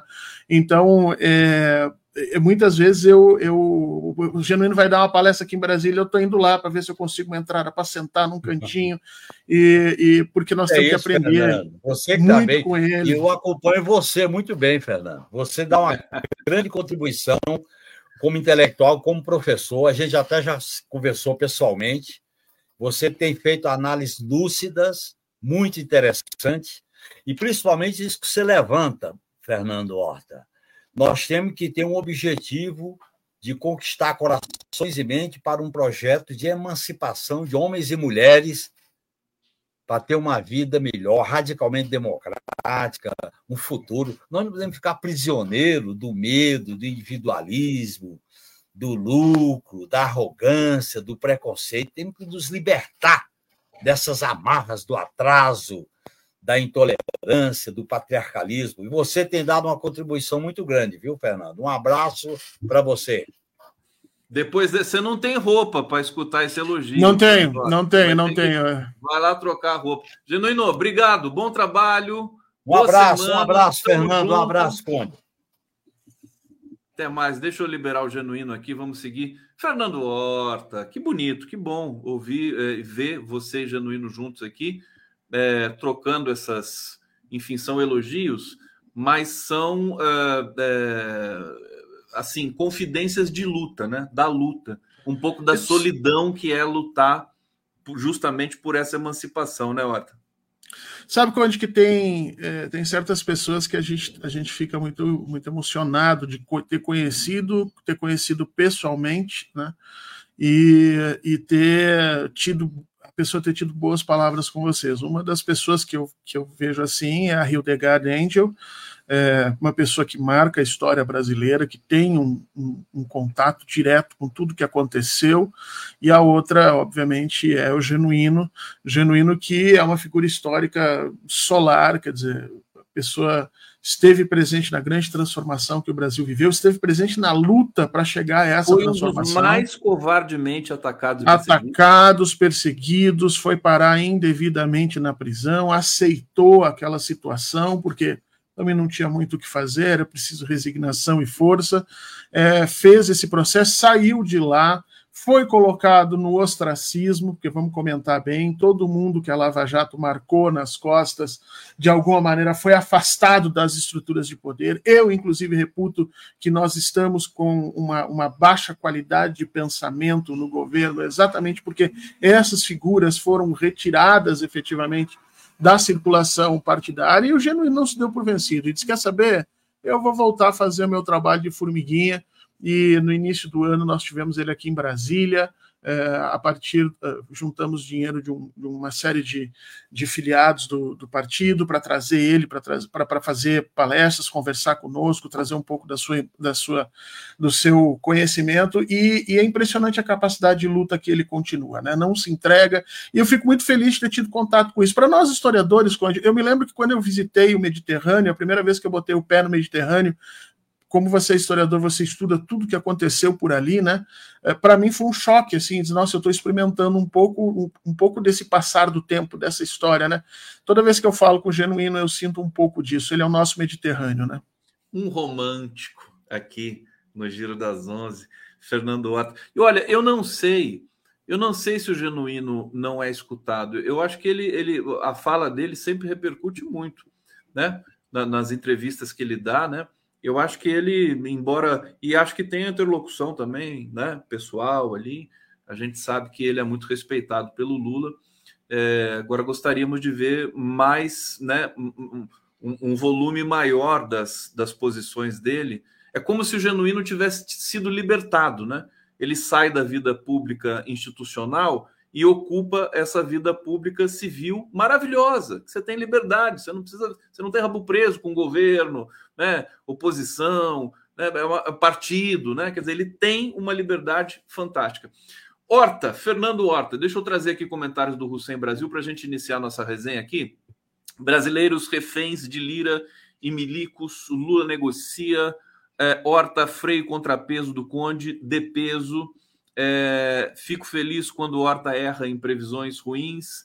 É, e Hilde é dura história mais passada com doçura. Aliás, já que o, o Hussein está provocando você do, do, do, erro em previsões ruins, você, vamos lembrar um acerto seu que foi é, a questão do, da, da, espionagem dentro do governo e dentro da ABIN, que foi aí é, parcialmente desbaratada na semana passada, né? Quer dizer, é, se avisou muito, né? Que um problema gravíssimo, aliás, é uma coisa que o Genuíno avisa também. Você acha que o governo aprende alguma coisa com essa história aí da, da Polícia Federal agora?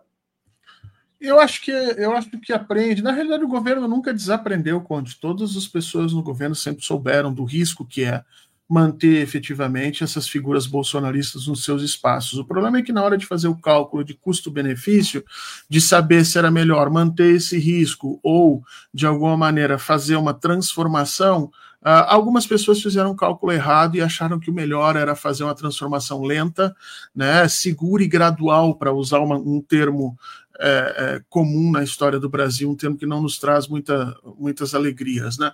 De alguma maneira, o, os, os, pensadores do partido, quem está articulando atualmente a política ativa do partido, do partido não, do governo, imaginou efetivamente, até porque eu sei que no partido muita gente defendia que fosse feito uma, uma limpeza imediata, porque esses resquícios ideológicos do bolsonarismo, eles estão o tempo inteiro trabalhando para e pro né, e por, é, pelo fascismo. Então a gente tem que tomar um pouco de cuidado com isso, porque não vai parar, viu, Conde?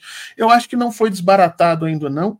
Eu acho que essas, essas relações eh, que estão dentro das Forças Armadas, das polícias militares, dos sistemas de, de inteligência brasileiro, elas, elas têm camadas, viu, Conde? Elas têm camadas, elas são como cebolas. Você tem camadas que estão ali sendo mais vistas nesse momento, mas você continua tendo camadas uh, ideológicas extremamente fascistas que estão protegidas internamente e eles fazem de tudo para se proteger. Olha o que está acontecendo, olha o que aconteceu com o Mauro Cid. Mauro Cid entregou né, aqueles que, eles, que ele achava que eram efetivamente uh, uh, disponíveis né, para salvar um, um conjunto de militares que depois a CPI do dia 8 foi lá e colocou dentro do processo. A senadora Elisiane Gama trouxe para dentro e disse: não, essa gente vai ser indiciada também. Então, veja, nós estamos atuando nesse, nessa situação. Eles têm camadas de proteção e o que caiu agora nessa questão da inteligência foi mais uma camada. E vou dizer uma coisa, viu, Conde? Só caiu. E vou dizer bem sério para as pessoas entenderem isso. Só caiu, só foi descoberto. Esse processo só está vindo à tona porque agora é, esses indivíduos que usam mau Estado, que utilizaram mau Estado, resolveram atacar as próprias classes altas. Porque quando isso era feito para ameaçar efetivamente líderes sindicais, líderes de movimentos populares, líderes de luta de terra no interior do Brasil. Todo mundo sabe como é que funciona isso. Juízes, delegados, o Ministério Público, todos atuando em conjunto para fazer esse ataque efetivo aos movimentos sociais. Quando isso acontecia lá, e obviamente aquilo também tinha inteligência do Exército, também tinha inteligência privada, tinha inteligência de tudo que era lugar ali pago, muitas vezes até com recurso do Estado, ninguém falava nada. Agora, como Bolsonaro é, é, foi para cima do STF, aí os grupos de classe alta perceberam: opa, aqui nós temos que parar a situação. Como o Moro foi para cima de juízes e uh, uh, ministros e, e, desembargadores, opa, aqui nós temos que parar. Então, não se enganem que todo esse processo está sendo feito por um sentido republicano ou democrático. Esse processo, que começa lá atrás, quando o STF devolve os direitos políticos roubados do presidente Lula, esse processo se dá especificamente por autodefesa. Essas elites brasileiras estão se autodefendendo e não necessariamente defendendo um Estado mais democrático ou minimamente respeitador da lei e da ordem. Vamos ter atenção a isso aqui e deixar de alimentar ilusões também de que tudo está sendo bonitinho, né? Horta, Horta é. sempre, vem, é. sempre vem com esse balde de água fria. Importante, né? De baldes de água fria em balde de água fria, a gente vai seguindo a luta. Olha, o Horta está é, é, tá aqui excepcionalmente, muito felizmente conosco, Giro das Onze hoje, porque essa semana é, eu estou fazendo um evento, me foi pedido pela comunidade internacional é, que promove o Lula Day, e é muito importante a gente destacar isso. Eu vou até fazer aqui, convidar vocês para a primeira entrevista de hoje, vai ser uma semana especial. São é, integrantes do PT, são, é, enfim, simpatizantes da esquerda, brasileiros que moram no mundo todo, é, nas principais cidades do mundo, e que se solidarizaram no momento da prisão do Lula, no momento do golpe no Brasil, e criaram desde então essa festividade, né, que é uma, uma festividade, um alerta, que é o Lula Day, e que e ocorre na semana do aniversário do presidente Lula, que é essa semana. O Lula vai fazer aniversário, se não me engano, na sexta-feira, que é o último dia do, do, do nosso evento, vai contar com a presença do Paulo Camuto. Hoje, às 5 horas, nós teremos é, um intelectual italiano, que é o Gianfranco Coccari, e uma brasileira ativista que mora em Ravenna, na Itália, Fernanda Triossi. A importância de Lula no mundo. Aliás, nunca foi tão importante discutir o peso que o Lula tem no mundo todo, haja vista o que está acontecendo no Oriente Médio. Mas antes, Horta, eu quero comentar da Argentina com você. É, suas percepções e observações sobre o pleito que foi finalizado ontem no país de nossos hermanos portenhos. Vamos lá. É, eu acho que muita gente está tá fazendo alguns comentários ali é, e acho que algumas coisas estão passando um pouco por cima, né? É, foi uma surpresa o Massa ter ganho, foi uma surpresa o Javier Milei ter estagnado, é, mas foi uma surpresa para nós brasileiros. Deixa eu explicar por quê. Porque nós vivemos um processo histórico em que o bolsonarismo passou por cima de absolutamente todas as nossas instituições, mas passou por cima mesmo, né?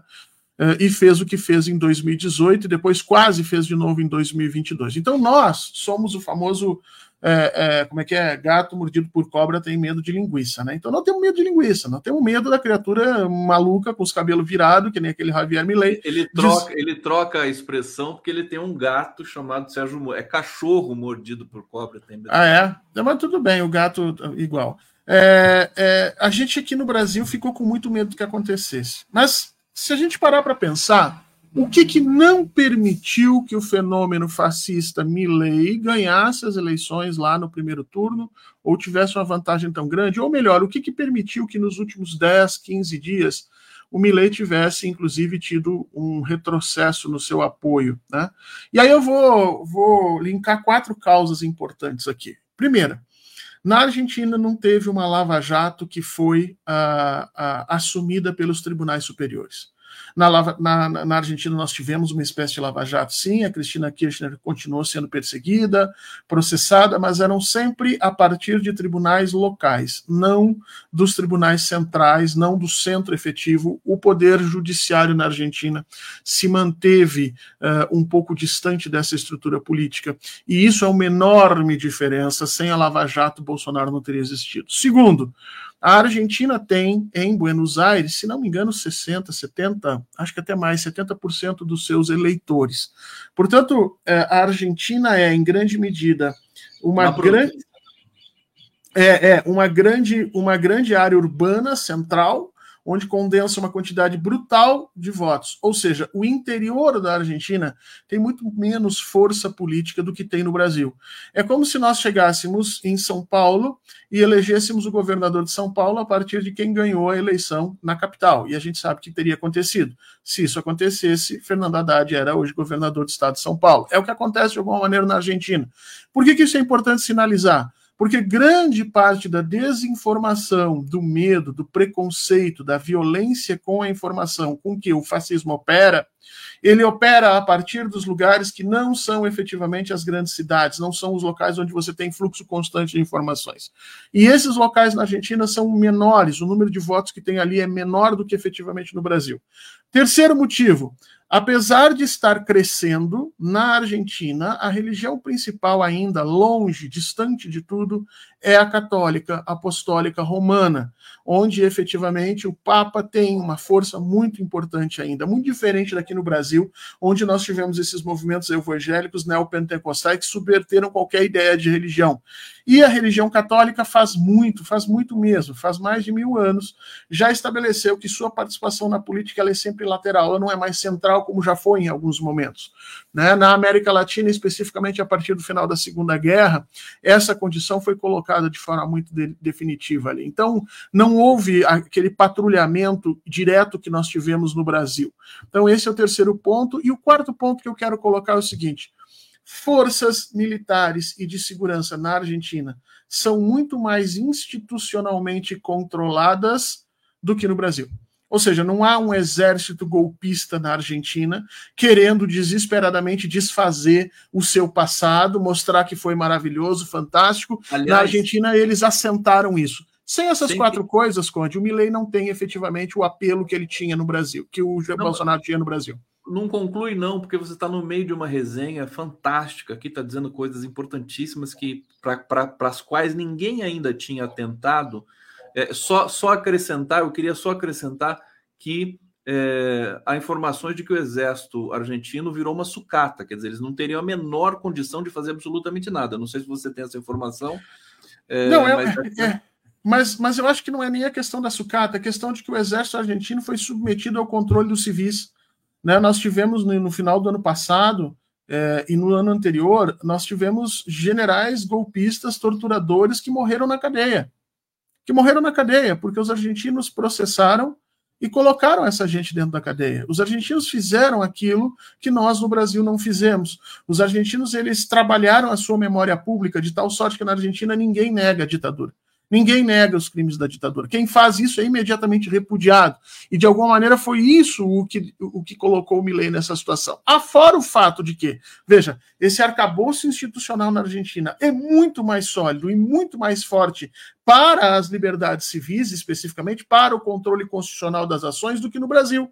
No Brasil, ele é muito mais fisiocrata, ele é muito mais fisiologista, ele é muito mais ligado aos interesses do general X, a visão que o fulaninho tem, ele coloca toda a sua, a sua instituição uh, trabalhando nesse cenário. Então, uh, esse sentido permitiu que o Milley não crescesse. E onde o Milley efetivamente perdeu espaço foi quando ele foi para frente uh, fazer aqueles desatinos absurdos que no Brasil foram entendidos pelo Bolsonaro, eh, foram entendidos pelo Bolsonaro como uma coisa ruim, e o entorno do Bolsonaro criou a ideia da facada, né? Então você você coloca o Bolsonaro de molho, e eu não estou aqui discutindo se a facada existiu ou não, para mim ela é um fato histórico real, ela existiu, mas quando você coloca o Bolsonaro em 2018 dentro de um hospital e não deixa ele dar entrevista nenhuma, essa foi a enorme diferença do Milley. O Milley seguiu falando durante todos os últimos tempos. E aí o que, que acontece? Na semana passada, ele deu uma declaração que derreteu o peso.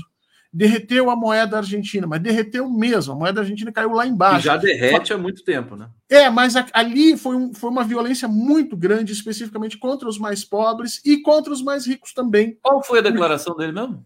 ele disse que o peso não servia para merda nenhuma. Merda e, que, é, e, que ele, e que ele, obviamente, mudaria isso, que não, que não era para ninguém usar aquilo mais. E aí é óbvio, quando você tem um candidato que está para ser um dos favoritos para ganhar a eleição e o cara dá uma declaração dessa, obviamente que as pessoas todas começam a vender pesos desesperadamente. E isso atrapalhou demais a classe baixa na Argentina, porque já está numa condição de pobreza muito grande, e a classe alta também, porque embora a classe alta argentina tenha acesso a dólares, eles precisam manter sim uma quantidade grande de pesos para transicionar na economia normal, pagar as coisas e as pessoas. E com uma fala do Javier Milei, eles perderam 20, 30% de valor. E eles enlouqueceram com relação a isso. Então, veja, enquanto eh, no Brasil o entorno do Jair Bolsonaro percebeu que ele sendo estriônico e maluco antes da eleição era ruim, era péssimo. Na Argentina, o Javier Milei e a sua irmã, que é a coordenadora de campanha, acharam que quanto mais estriônico eles pudessem ser, mais votos eles ganhariam. Deu uma recuada. O que nós temos que pedir agora é que ele continue falando. Fala, Milei, fala bastante. Foi uma aposta errada. Olha que interessante. Olha, você disse tanta coisa. Depois o Fabrício tem que fazer um corte aqui, fazer vários cortes dessa sua dessa sua explicação, porque você está dizendo muitas coisas importantes do ponto de vista da conjuntura, da análise. É, você está dizendo que na, na, Argentina não tem esse interior vasto que tem no Brasil, que permite um pouco mais frágil do ponto de vista do processamento da informação crítica, né? Se é que a gente pode colocar nesses termos. É, você está dizendo. Bom, a gente também eu, eu ouvi algumas é, observações no sentido de que a Argentina não está brutalmente digitalizada como o Brasil ficou também, não tem rede social para fazer tanto estrago, tem, mas não é tão. Não, até tem, mas a população não está submetida a ela. A Argentina não tem índices muito interessantes de posições críticas com relação a isso. Perfeitamente. E essa questão do discurso do Milley. Eu vi o discurso do Milley ontem, na, na verdade estava um clima de derrota, né, de velório ali no, no, no ambiente do Milley, e ele fez um discurso pianinho, né, sem, sem não pegou motosserra, não pegou nada, quer dizer, me parece fracassou. Até porque, Fernando Horta, o Massa, e, e, o papel do Massa, o que ele representa, né? É, não sei a campanha dele, se ela foi feliz e tudo mais no, no sentido da comunicação, mas ele representa uma derrota, uma coisa terrível também, porque a Argentina está é. em tá os cacos, e é ele que é o ministro da Economia. Isso, o Massa é, vamos dizer assim, uma versão, uma versão é, é, o Ciro brasileiro, é o Ciro Gomes brasileiro, sem o brilhantismo do Ciro Gomes. Eu, eu não concordo com as posições do Ciro, mas o Ciro Gomes é uma pessoa inteligente. Uh, o Massa ele é bem mais restrito nisso, tá? O Massa é um centro-trabalhismo, uh, o Massa já foi de direita, o Massa já ameaçou prender a Cristina Kirchner, então a gente tem que saber efetivamente do que, que a gente está tratando, né? Agora, um ponto essencial que a gente tem que, tem que uh, destacar aqui é o seguinte: o Massa não permitiu o governo argentino não permitiu que os símbolos nacionais argentinos fossem capturados pelo Milei. Né? Você pode ver que uh, esse ultra neoliberalismo do Milley ele é todo internacionalista, ele é todo voltado para o exterior, ele é todo voltado para a dolarização, para o sentido neoliberal global. Ele uh, e o Massa se apropriou de alguma, de alguma maneira desses sentidos, né? Da bandeira, do nacionalismo, que foi outra grande diferença que houve no Brasil. Quer dizer, no Brasil raptaram esses símbolos brasileiros, na Argentina não. Então o Massa conseguiu segurar essa situação.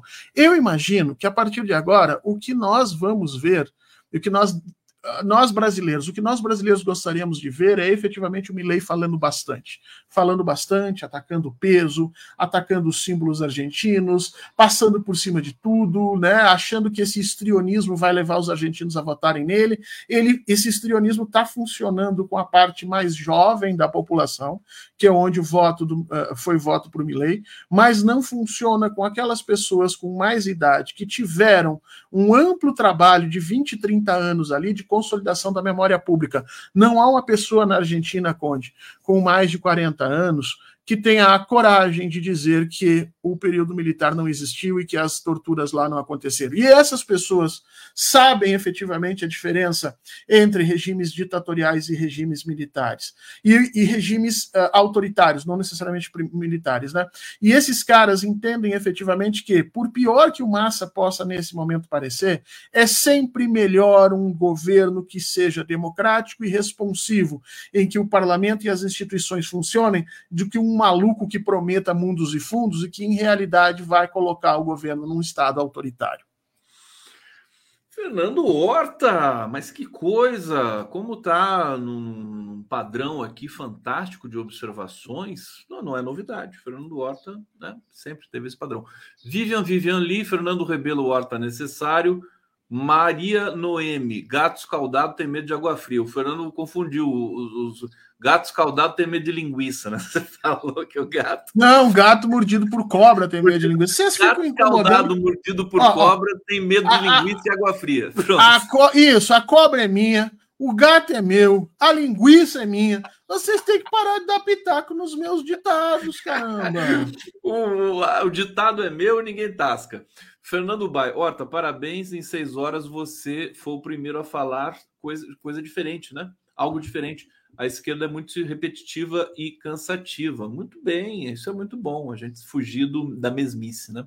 O Sem Brasil, o radicalismo deu votos e agora o radicalismo tira. É um pouco isso, um pouco o resumo da análise do Fernando Horta. Horta, eu quero colocar um vídeo. Pô, a gente precisa falar mais da, da, da Argentina, porque você está com uma leitura desse processo absolutamente refinada. Mas eu, eu, quero falar um pouco também de Gaza com você e da situação no Oriente Médio. Só deixa eu, eu vou... fechar aqui, Conde. Só deixa pode eu fechar, fechar assim, pode fechar. Porque fica parecendo que vai ser fácil. Não vai, tá? É, o número de votos da, da Bullish, que é a candidata macrista, está em torno de 23%. É, se ela conseguir virar 15% desses votos em direção, se o, se o Milley virar 15% desses votos em direção a ela, ele ganha essa eleição. Então, não nos enganemos. O Massa fez um trabalho gigantesco nesse primeiro turno, mas a eleição não está nem de longe resolvida, porque a gente sabe, como aconteceu no Brasil, que todo isentão de centro, na hora que efetivamente o muro chacoalha, ele cai para a direita e se abraça na estrutura fascista. Então, o que tem que ser trabalhado a partir de agora é efetivamente a ideia de um, de um, de um sistema político responsivo. E isso o Milley não tem como explicar, isso o Milley não tem como oferecer, o Milley tem como oferecer caos, eh, desespero, destruição, e esse é o ponto. Mas, de novo, foi uma tremenda vitória para as forças democráticas e agora vem a batalha final. Vem a batalha final, que evidentemente eu acho que vai ter que ter muita atenção nesse momento também, embora é, nós tenhamos aqui pensado questões importantes dessa análise do Horta, das diferenças, né? faz do, do da Argentina, quer dizer, não um, um, um, nicho óbvio de atuação da extrema-direita, como a gente viu no Brasil, é, na Hungria, na, em países europeus também, né? na, na, na Inglaterra, no Reino Unido com relação ao Brexit e nos Estados Unidos também com relação ao Trump. Eu vou colocar aqui uma imagem é, sobre é, é uma, uma, uma mulher falando da cobertura da imprensa na, em Israel, é rapidinho, o Fernando vai comentar. And we stand with the Palestinians and we stand with Arabs. And they try and change the narrative because you own the narrative, Steve. This is our problem. You own the narrative. You own the United Nations. You own Hollywood. You own all these mouthpieces. Where are our voices? Our voices need to be heard as well. We've been watching your channels, and instead of mourning our dead, instead of mourning these Palestinian children, we've been having to deal with more dehumanization of Arabs. We've Bom, some-se a fala desta mulher que eu não sei, não sei identificar e não sei se essa manifestação também foi, foi na Cisjordânia. Egito. Egito. Egito, se não me engano. É, se não me engano, está no Egito. Perfeito. Porque a gente não sabe porque tem manifestação no mundo inteiro pró-Palestina nesse momento, né? Nesse momento, vamos, vamos é, dizer isso, ser bem claro. É, é dizer que a cobertura da imprensa doméstica internacional, Horta, parece parece que a, a, Gaza foi atingida por um terremoto, né, um vulcão, né? Parece que não tem autoria, né? Tudo aquilo, né? As crianças morrem, ah, 150 crianças por dia, né? Explodiu uma escola, explodiu um hospital. Você não vê o sujeito das ações. E só acrescentar o fato de que toda a equipe da BBC da Cisjordânia pediu demissão né, na sexta-feira passada.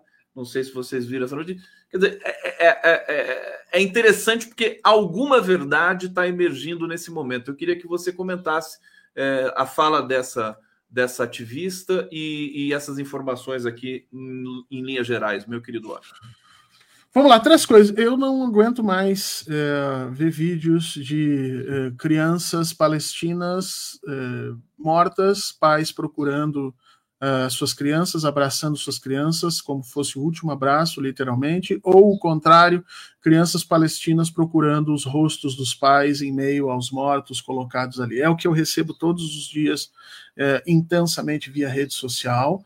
É, não estou aqui dizendo que isso é, é que, que, as pessoas que fazem isso é, não deveriam fazer, porque essa é a forma de luta, mas eu pessoalmente não tenho mais estrutura para ver esse tipo de coisa e ver inerte todas as instituições internacionais e ainda a gente vindo falar aqui em direito de autodefesa. Então, esse é o primeiro ponto. Segundo ponto, a fala dessa moça ali é uma fala que mistura senso comum com verdade, e é por isso que ela faz algum sentido, mas a gente tem que tomar um cuidado. Porque ela diz: eh, vocês, vocês é, own, né? Vocês têm, vocês detêm, vocês são donos de Hollywood, vocês são donos da Globo, da Globo, da, da ONU, vocês são donos desses canais de comunicação. Ela, ela ela passa um pouco do limite, porque não é a questão de serem donos, mas sim, quando ela diz, olha, vocês detêm a narrativa, aí ela está sendo muito correta né?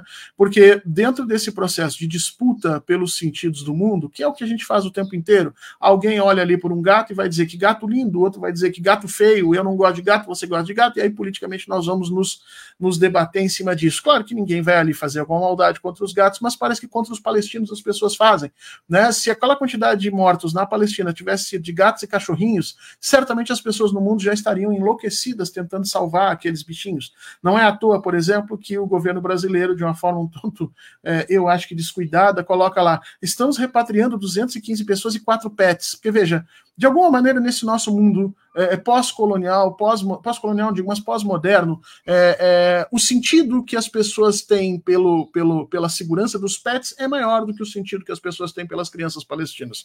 Então, isso é profundamente chocante e a gente tem que ficar com muito cuidado nessa situação. Por último, a gente tem que dar uma notícia boa, né? É, Três coisas estão acontecendo ao redor do mundo que impressionam. A primeira, você deu a declaração ali. Toda a equipe da, da, da BBC, da Cisjordânia, se demitiu.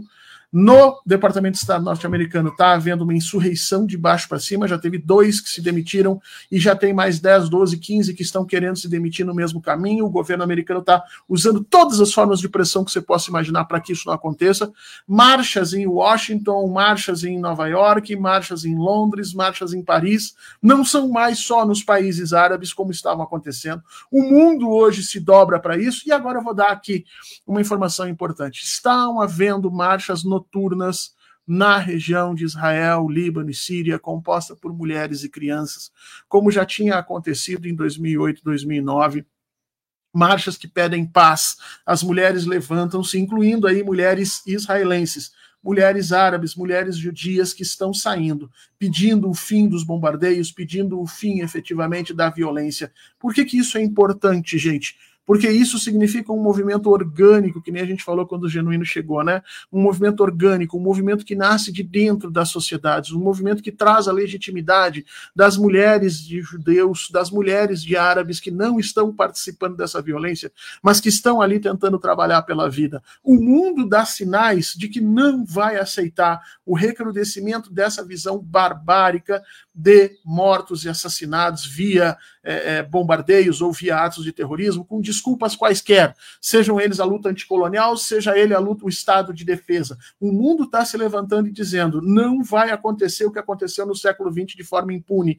E isso, Conde, é isso a gente realmente tem que aplaudir, porque talvez seja um cenário que possa mudar os, o fim desse processo.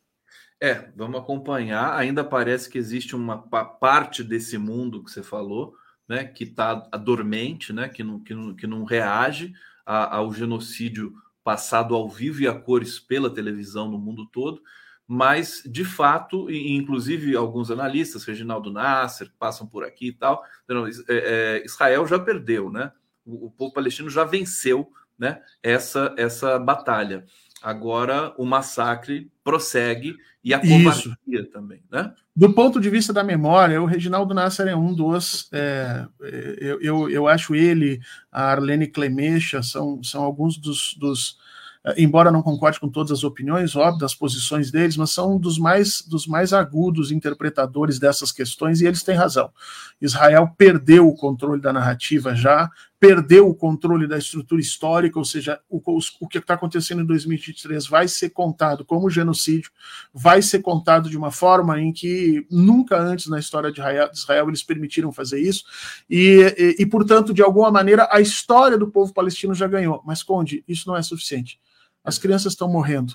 Né? 50% da população da faixa de Gaza é mulheres e crianças. Israel está fazendo uma coisa terrível. Israel está matando o futuro do povo palestino, matando mulheres e crianças e destruindo o passado do povo palestino, bombardeando exatamente igrejas e hospitais que estão mais antigos do que o próprio Estado de Israel.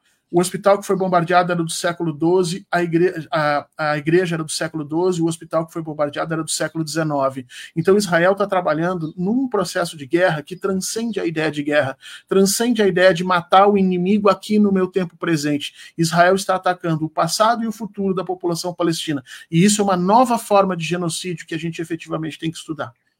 Recado para o pessoal que está nos assistindo na TVT, o Fernando Horta vai estar tá hoje também no Bom para Todos, né, Horta? Não é hoje. não, hoje, hoje eu não, hoje eu não, não consigo hoje não? ir. Hoje ah, não. Pensei, não. Infe pensei infelizmente. ia estar lá, ia fazer dose dupla na TVT hoje. Não, mas... não, pedi licença para eles. Eu tenho uma reunião agora de tarde, três Perfeito. horas, então não consigo estar lá. Então, recado pessoal da TVT que está nos assistindo é muito obrigado por, por nos assistir até aqui. Todo mundo nas redes sociais, TV 247, brigadíssimo pela presença, pelo carinho, pelo engajamento. É, e amanhã estaremos de volta aqui mais uma vez às 11 horas da manhã. Obrigado, Horta! Até!